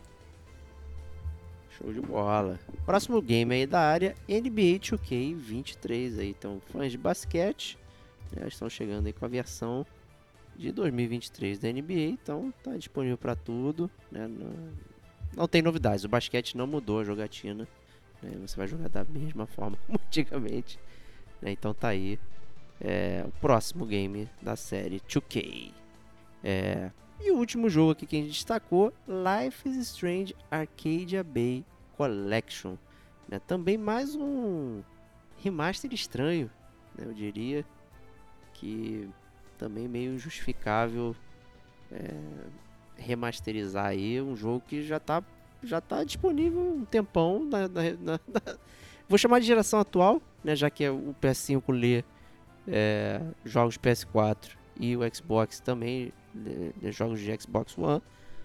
Por que, te impede de pegar esse jogo e jogar? Não tem nada de novidade nele para justificar. Então seria a mesma mesmo case aí do Last of Us né, em termos, né? Só justifica se você não tem nenhum videogame, mas aí, pô, se você não tem nenhum, como é que você vai saber o que, que é Life is Strange se você está chegando no mundo dos jogos agora? Então, muito curioso, apesar de amar o primeiro, temos resenha, né, podcast e texto, é, mas é tenso. Fica, eu não consigo justificar. Eu, por mais que eu tenha vontade Hum. de rejogar, Não, aquela não. Só- assim, mas- jogo- vai- aquela, vale, eu acho que vale a mesma lógica do The Last of Us Part 1 que a gente acabou É. de falar. Se você não jogou, pô, vai lá, pega pelo menos o 1, vale a pena, mas tem que ver o preço também, né, cara? Porque É o próprio preço. Life Strange é um jogo que volta e meia tem promoção, já, deu de, É. já foi dado de graça e tal, não sei o que. Não sei se vale a pena também você gastar milhões de reais nesse jogo, não. Um é bom, os outros, os outros aí eu já, sei lá. Não vou nem falar não, porque senão vão me chamar de hater. não, ninguém vai. Eu e a Kate não vamos te chamar, não. Mas é isso aí, então, pelos lançamentos aí, nada, né, um mês morno, vamos chamar assim, né, de lançamentos aí no esquema. E com isso vamos falar agora dos serviços que estão entrando disponíveis aí, né, no- nos competidores atuais, né, começando aí com a, a PSN Plus de setembro. E aí, Kate, o que, que tá rolando aí pra galera? PSN Plus de setembro é Need for Speed Hit, né? Vem pra PS4. É, esse Need for Speed sempre tá em, tava em promoção aí. há uns- acho que eu, eu, eu peguei ele numa promoção, acho que de 27 reais. É, Sim, é um jogo lá. É uma É, bomba. É uma É bomba. É. Sejamos sinceros, é uma bomba. É isso. é- A gente tá com o dedo que a Kate tá de falar, eu falo por ela aqui. É uma bomba, é isso. É uma É bomba. uma mesmo. bomba que ela provavelmente platinou, porque ela platina tudo, mas é uma bomba, continua sendo. é. Não, e nem, nem platinou. Ou seja, olha lá, uma bomba implatinável. digno. Senão, porque não, não foi digna nem da platina da Kate. Olha lá, então, é uma bomba, é uma bom- bombinha, bombinha. Cansativo. É, infelizmente é bombinha, né? O próximo ele é interessante, só que ele, é, ele vem aí só pra PS5. Mas mesmo que você, ouvinte que não tenha PS5, mas você está assinando o PSN Plus, você consegue resgatar o jogo, tá? Então é o é Towing, né? Towing, que é o nome desse jogo. É, Falei certo? que é um jogo. É, é, eu acho que é isso. O Toen, Toen, alguma coisa assim, que é um joguinho isométrico, preto e branco. Parece bem bonitinho, mas eu ainda não entendi direito como é que. Qual é, qual- o que, que você tem que fazer. Eu vi que você fica fica tirando umas fotos, tira umas selfies, faz umas coisas, põe nos álbuns. Eu não sei se é um. um- É um jogo de Qual- foto ele. É, sim. É, então, mas isso é eu um falei, né, cara? Isso, de foto, eu isso acho. tem cara. Mas, mas beleza, jogo de foto, como é que você progride? Como é que você faz? É que nem o jogo de foto do Pokémon lá? Não, não é. Não é um The Rails e tal, não é aquelas coisas. Então, assim, mas, mas deve ser um daqueles jogos relax, né? Que você vai jogar e tal, não sei o que, tranquilinho, calminho. Diego lá debaixo das cobertinhas dele, com, Ih, né, portátilzinho e tal. Jogo, jogo, jogo que parece que é jogo de portátil, mas, né, nesse caso aqui sendo dado de graça só pro PS5. É, próximo game aí, Gran Blue Fantasy Versus. Jesus. É, cara, esse jogo eu achei que você fosse falar, né? É lutinha, Eu- lutinha. É, pô, por que não? Lutinha, Tá lutinha de anime, cara. Tua cara, não, cara. Não, não. Eu falei do BlazBlue e do, do Guilty Gear, já esgotei minha cota aqui de Que jogos de isso, cara? Lu- lu- Lutinha de anime, cara. Tava crente que você ia, que você ia mandar essa, cara, não? Não, não vou pegar não, desculpa, gente. Passei, passei longe. Não foi dessa vez. Não foi dessa vez, que pena. Que pena. É, mas além disso, acho que vale a pena salientar, a gente sempre fala aqui dos jogos que vão dar de graça na PSN Plus, e a gente tinha muita dificuldade de falar dos jogos que iam passar a ser dados de graça na- no serviço da PSN, que é a PSN Plus Extra e Deluxe, né? E agora a Sony aparentemente resolveu né, ser um pouco mais legal e mostrar pra gente os jogos que vão lançar com um pouquinho de antecedência pra gente poder comentar, porque às vezes simplesmente aparecia lá, a gente não sabia, a gente estava reclamando muito É. desse marketing. Parece que a Sony, pelo menos aparentemente, deu uma micro melhorada nisso. Vamos ver se vai sustentar. Mas é, ela anunciou que os principais jogos que vão ser dados de graça esse mês vão ser Assassin's Creed Origins, Watch Dog 2 e o Deathloop, que inclusive a própria Kate já mencionou esse cast de hoje, falando que foi uma das platinas favoritas dela. E eu, na verdade, estou bem ansioso. Deathloop é um jogo que eu queria jogar, mas eu tava, pô, mas será que eu vou comprar e tal, não sei o que, não sei o que. E aí, vou lá, preço Stevox, zero reais na minha mão. Perfeito. Tudo, tudo que eu queria era um preço Stevox e aqui está, maravilhoso. Pronto, não tem o que reclamar. Então peguem aí Deathloop. Né? Watch Dogs 2, o Diego Domingues já falou sobre ele aqui no Detonando Agora, bem atrás. Verdade. Ele parece bem diferente do, do Legion e do primeiro Watch Dogs. Então tem uns temas legais, né? uma série de coisas ali interessantes. Apesar de ser um Ubisoft The Game tradicional. É, e o Assassin's Creed Origins passem muito longe, tá, gente? Muito longe. Principalmente, como a gente falou do tema versão brasileira, a versão brasileira de Assassin's Creed Origins é uma das piores que eu já ouvi na vida. Tá? É muito ruim a dublagem de Assassin's Creed Origins. Então o jogo é intocável, é muito ruim, gente. Não peguem. ó o hater aí, ó o hater aí. É, hater, cara. É o normal. hater aí. É, e virando a chave para Game Pass, para variar, a Microsoft também dando vários jogos esse mês. E a gente destaca aqui, fazer um rundown: Grid Legends, Disney Dreamlight Valley, Train Sim Road 3. Olha aí, cara, a, a- Microsoft já tá nessa. Todo mês sai um jogo de simulação meio estranho. Simulador. Cortador de grama, simulador de trem. né? Toda hora tira uma parada dessa. É, Hard Space Shipbreaker, Beacon Pine, Slime Rancher 2 e Moon Scars. Olha aí, cara. Jogos, jogos pelo menos curiosos, né? Nenhum deles, assim, quando eu olho, eu falo, nossa, eu tava querendo jogar, mas olha aquilo que a gente tava falando, né? É, da gente poder experimentar jogos novos e descobrir talvez um favorito aí. Olha que, que a, a Game Pass dá muito essa chance pra gente fazer. Basta ter tempo pra jogar. Isso talvez seja a parte mais difícil, né? o Grid Legends era um que eu queria já comprar, que eu tava pescando, né, no, uma, umas cartinhas atrás eu falava, pô, o jogo de corrida era um que eu gostava, né, não sei o que, não É tava ruim. indo mais. E eu adoro a série Grid, né, eu joguei o primeiro, tinha o segundo também, sempre curti. E aí eu tava me devendo aí um jogo de corrida, eu tava pescando entre o Fórmula 1, que tem no, no serviço lá da EA, não sei o que e tal, ou pegar o Grid, né, e caiu o Grid aqui, então na área, acho que eu vou de Grid mesmo. E vamos nessa, então tava aguardando ansiosamente aí por ele. né, que bom que veio no preço Stevox também aí é, na área. Né, os demais aí, é isso que o Stevox falou, né? Aquela, aquele esquema né, de vamos, vamos lá pelo menos descobrir qual é o jogo e jogar um pouquinho ali pra ver como é que é, né? Esse Moonscars aí, pelo que eu- que eu tinha visto, o pessoal tá falando que ele é, é, já vem no esquema estilo Souls, né? Com Metroidvania, né? Então, Hum. de repente aí já, já vale uma curadoria pra gente ver qual que é dele. Excelente, cara. Adoro. E com isso, vamos finalmente para as notícias aí, né, que assolaram o mundo gamer, né? Vamos começar com notícias horríveis, né? Aumento do Caraca, preço do Essa, PS5. essa parada, meu irmão, eu não acreditei quando, fa quando, quando falaram que, que ia aumentar, né? Então, essa semana, uma semana, uma semana e meia atrás, mais ou menos, saiu essa publicação da Sony falando que os- o PlayStation ele vai aumentar de valor em vários lugares do mundo, né? Em teoria, não aumenta no Brasil, mas sinceramente eu acho que é simplesmente um reflexo, né? Então aumenta primeiro lá, é, dias contados para aumentar aqui, não tem muito sentido, né? Os componentes são os mesmos, né? As, tem que fabricar da mesma forma, estamos falando da mesma parada, não tem como o negócio aumentar de um lado e não aumentar do outro. Né? Eu acho que vai ser um mero reflexo. Eu não acho que o nosso PlayStation 5 já está inflacionado o suficiente para eles falarem: ah, não, já estamos cobrando muito caro de É. brasileiros. É óbvio que eles vão querer cobrar mais, a gente já sabe.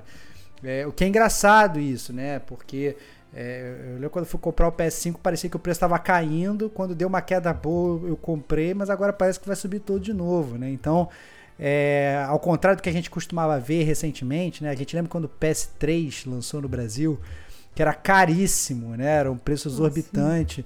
E aí ele começou a ir descendo, descendo, descendo até virar um preço aceitável. O PS5 ele tá realmente com um preço flutuante, né? Então, assim, começou um preço, ficou mais caro, ficou mais barato, agora vai ficar mais caro de novo, né? Bizarro, né? Parece bolsa de valores. A gente não sabe como é que vai se estabilizar isso ainda aí.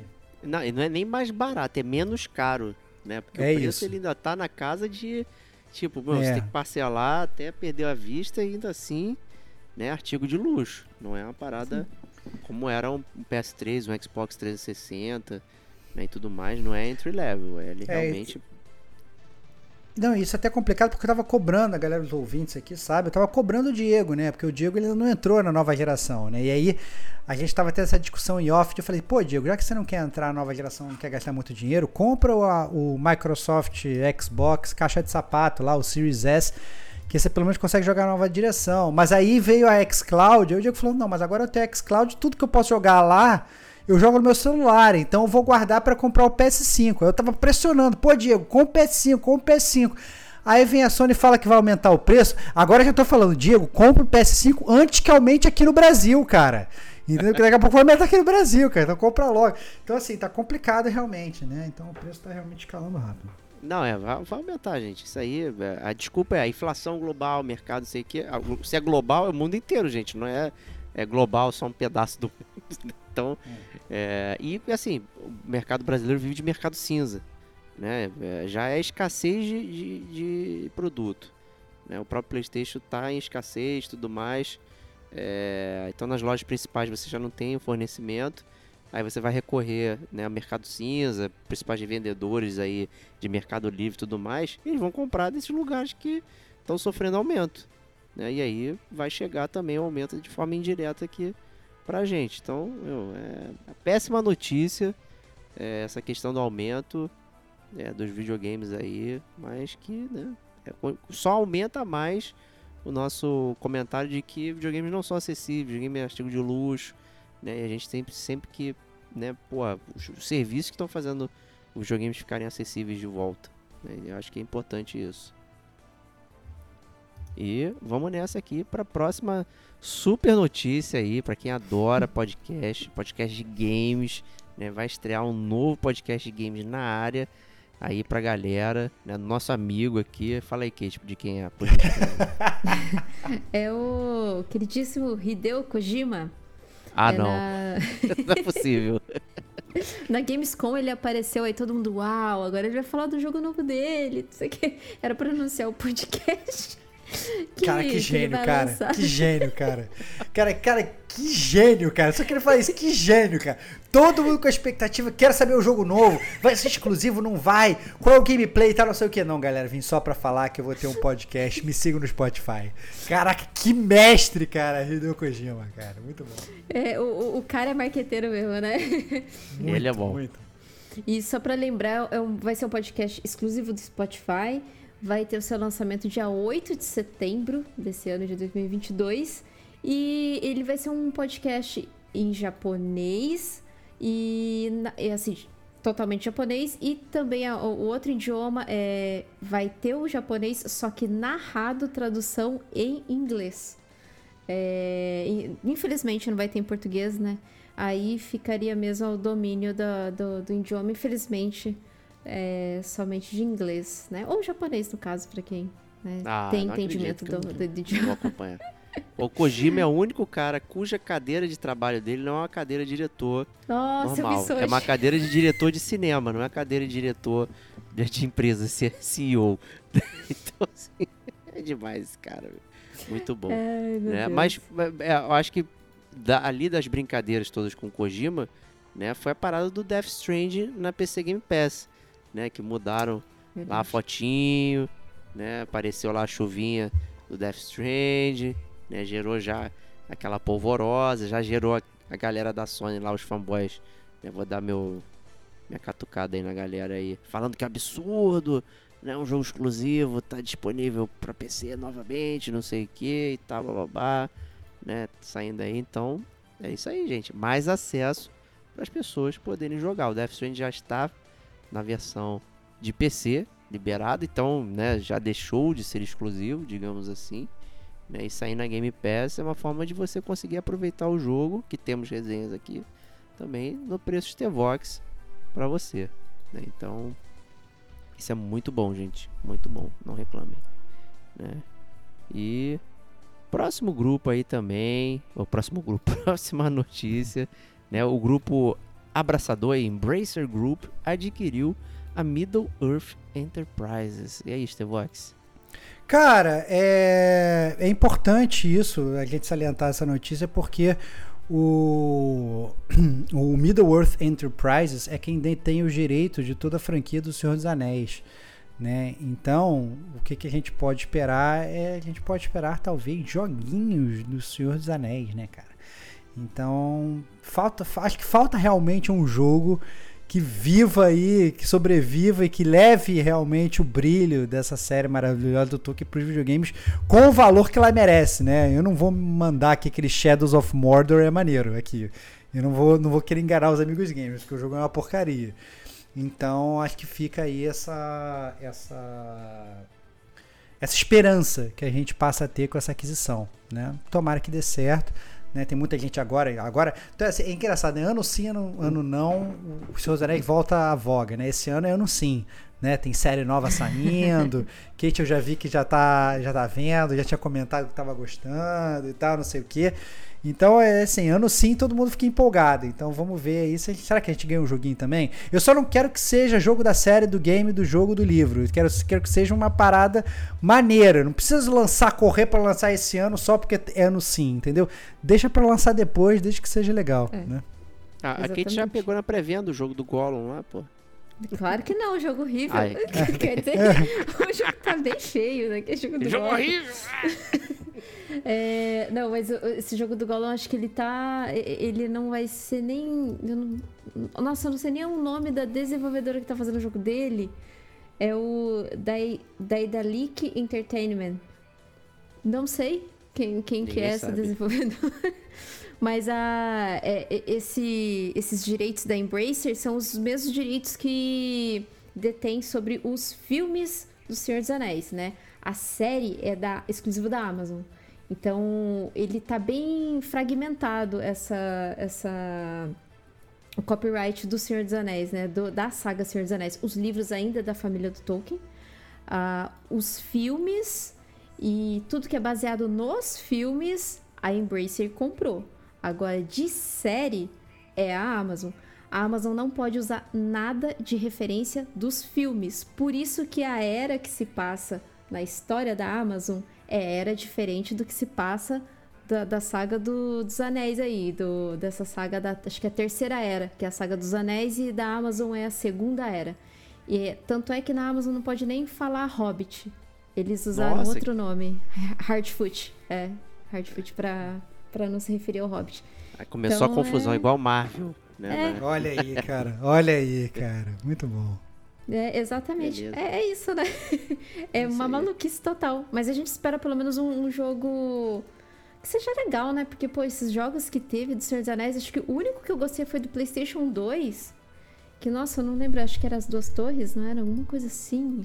É, teve um, acho que é duas torres mesmo, que era um jogo legal, que você escolhia lá um dos personagens e saia metendo a porrada em geral. Isso. Né? E, tinha, e, tinha, um de Tower Defense também que eu joguei bastante no, no computador, que também era divertido. Né? Eu jogava em equipe, com outra pessoa e tudo mais. Né? Era, era maneiro. E tinha um que era tipo um jogo de estratégia em RTS também. Tipo Myst, que era da Band lá atrás também. Não é o Myst daquele de Caraca, primeira pessoa, mas era o Myst de. É, um jogo de bárbaros que você seleciona suas equipes, sai cortando todo mundo e tal. Pesquise aí, é Myst com I, não com Y. E tinha um dos seus anéis bem parecido também. Né? Você tinha, lá, tinha os elfos, não sei o que, selecionava. É RTS mesmo. E tal, que era bem legal de jogar também. Assim, fazer várias missões, passar os mapas, era bem maneiro é, o jogo. É, mas todos esses focados no filme e tudo mais floparam violentamente aí. Né? Não, não, foi muito legal. Mas é isso aí. Estamos aguardando né, uma nova jornada aí na Terra-média. Não confundir com as terras intermédias. e é o ano de Elden Ring. Né? Então cuidado aí. Esse é outro ring que está na área para vocês. E próxima notícia aí, remake de Alone the Dark em produção. Né? A THQ Nordic aí, que é uma, uma empresa que comprou a massa falida de um monte de gente, né? aí vai estar tá jogando aí pra, pra jogo o Alone in the Dark, sim, né, cara, Box, cara? Aí sim, cara. Esse é pra empolgar. Quem não conhece Alone in the Dark, é, tem que saber que Alone in the Dark foi o jogo ali, o, o sucessor, o, o, antecessor espiritual aí de franquias clássicas de, de, de, de, de, terror, como Silent Hill, Resident Evil e tal. O Alone in the Dark, né, o famoso sozinho no escuro, né, veio muito antes de, dessas, dessas franquias aí e sempre fez muito, muito sucesso. Então, aí que tá. Eu acho que um remake do Alone in the Dark, que é um jogo que muita gente não conhece, que é um jogo muito mais antigo, esse sim faz, faz sabe? Esse sim faz valer. Não é o remake do Last of Us parte 1 que a gente acabou de jogar, né, três dias atrás, né? Então, é por isso que a gente fala assim, ah, não, vocês são só contra remakes, né? Vocês são contra remaster, por que, que vocês estão falando isso e tal, não sei o quê. Inclusive a gente tem cast disso, né? Do, do remakes, remasters e afins, né? A gente fez um cast só Sim. sobre remake, né? Sobre essa, sobre essa, essa, essa logística de, né? com definições, inclusive ficou bem legal esse cast. Mas, mas assim, voltando, voltando ao, ao, ao que está em voga, eu acho que tem bastante potencial, hein? Tem bastante potencial. É, eu gostaria que fosse um jogo do mais puro terror, né? E, e, que fosse aquele jogo que o Diego tivesse que jogar de fralda. Tô ansioso para esse remake aí do Alone in the Dark. Não, tem 30 anos do lançamento de Alone in the Dark. Caramba. Então, acho que um remake se faz muito. Exatamente, muito, faz muito sentido. bem-vindo. Né? E foi escrito pelo, pelo rapaz aí que escreveu Soma e Amnesia, que são jogos também de terror ali, tiveram seu momento. Soma, inclusive, saiu né, na, na, PSN Plus aí e tudo mais. Jogão, muito bom também. Terror no fundo do mar.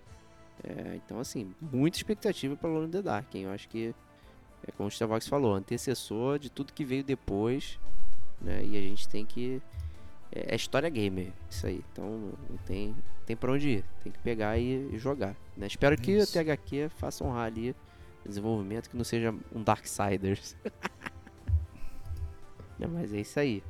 E para terminar aí o podcast, né, com mais um chororô da Sony. Né, já os fãs da Sony vivem de chororô e agora a Sony também está com chororô, que ela está preocupada com a aquisição da Activision Blizzard pela Microsoft.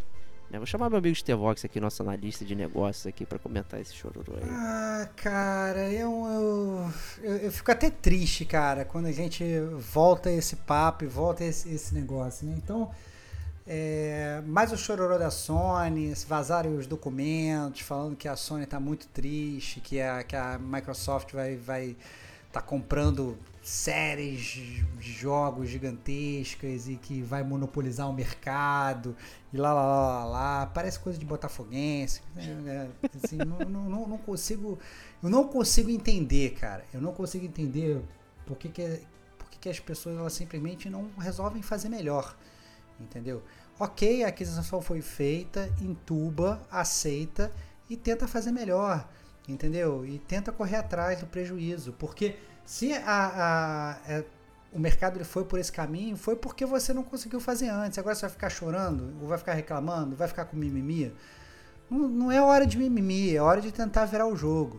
Né? Então eu, eu realmente fico muito decepcionado e, é, em, ver esse tipo de, das coisas, né? E obviamente, assim, é, tudo gira em torno, obviamente, do Call of Duty. Né? Então, assim, porque a Activision tem o Call of Duty, o Call of Duty a gente sabe que é um jogo que movimenta a indústria, né? Poderia fazer uma indústria à parte só com Call of Duty, né? Então tem gente que compra console só por causa de Call of Duty, tem, tem, né, tem gente que só joga Call of Duty, tem gente que só gasta dinheiro com Call of Duty, então o Call of Duty ele é ele, né, ele, ele existe por si só, né? E obviamente a Sony fica preocupada da Microsoft eventualmente falar, então, olha, agora não vai ser mais multiplataforma, agora vai ser exclusivo. Então ela está tentando proteger o seu, mas né, deveria ter tentado proteger o seu de outras formas, né? Deve, sabe?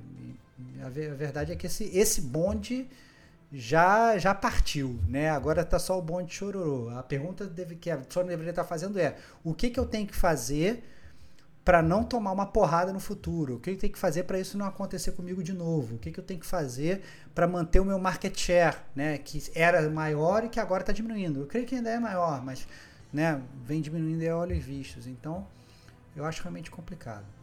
Aí, a, a, a Sony comprou a Band, né? Do Destiny e é. tudo mais.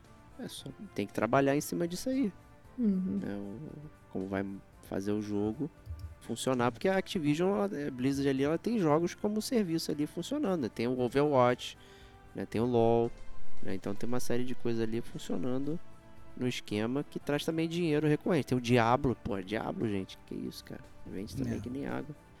Então não é só COD não. Né? Então é, cuidado para não tomar um sacode. Olha aí. Oh, nossa senhora, ah, Diego. Moleque. Nossa senhora, cara. Que parada horrível. Que triste, cara. Que triste, cara. Que triste. Que triste. Não, mas eu acho não mas, não, mas eu acho que é isso, cara. É isso que assim, o pessoal tá falando, né? A, a, a Sony, inclusive, vazaram os documentos, né? É, vazou, inclusive, um meme maravilhoso, assim, que era a capa do COD. E aí, geralmente sai, assim, aquelas frases do que, os, do que as pessoas fazendo review acham do jogo, né, para vender o jogo, e eram só frases da Sony falando do jogo, não, porque é uma franquia que, né, que, que fica em pé por si só. Ah, não, porque é comparado com o Senhor dos Anéis, Star Wars, eu não sei das quantas, etc e tal. É um game no mercado, então obviamente a Sony ela tá aí borrada, é isso, tá borrada do que pode acontecer, tá né, de como o mercado pode mudar, né? Então, eu diria que né, faz por onde, né, cara? A, a, a, Sony, pelo contrário, eu sempre, sempre gostei muito da Sony porque eu sempre achava que a Sony ela, ela corria atrás, ela tentava fazer melhor, ela sabe, ela, ela lutava boa luta, né? E, mas hoje é bizarro. Eu, só, eu, eu vejo, na verdade, ela, eu tô vendo aumentando o preço do, do PS5, tô vendo lançar um serviço que não é tão bom quanto da Microsoft. E agora começou um chororô, um mimimi. Porra, sabe? Não, consigo nem entender esse, esse caminho que a Sony tá trilhando. É, pois é. Mas estaremos aqui no GCG News acompanhando todas as notícias para saber o que, que, que, o futuro nos trará. Então agradecemos a todos que participaram aí conosco. Mês que vem teremos mais leitura de cartinhas, mas semana que vem tem mais gamer com a gente. Então um grande abraço e até lá. Tchau, tchau.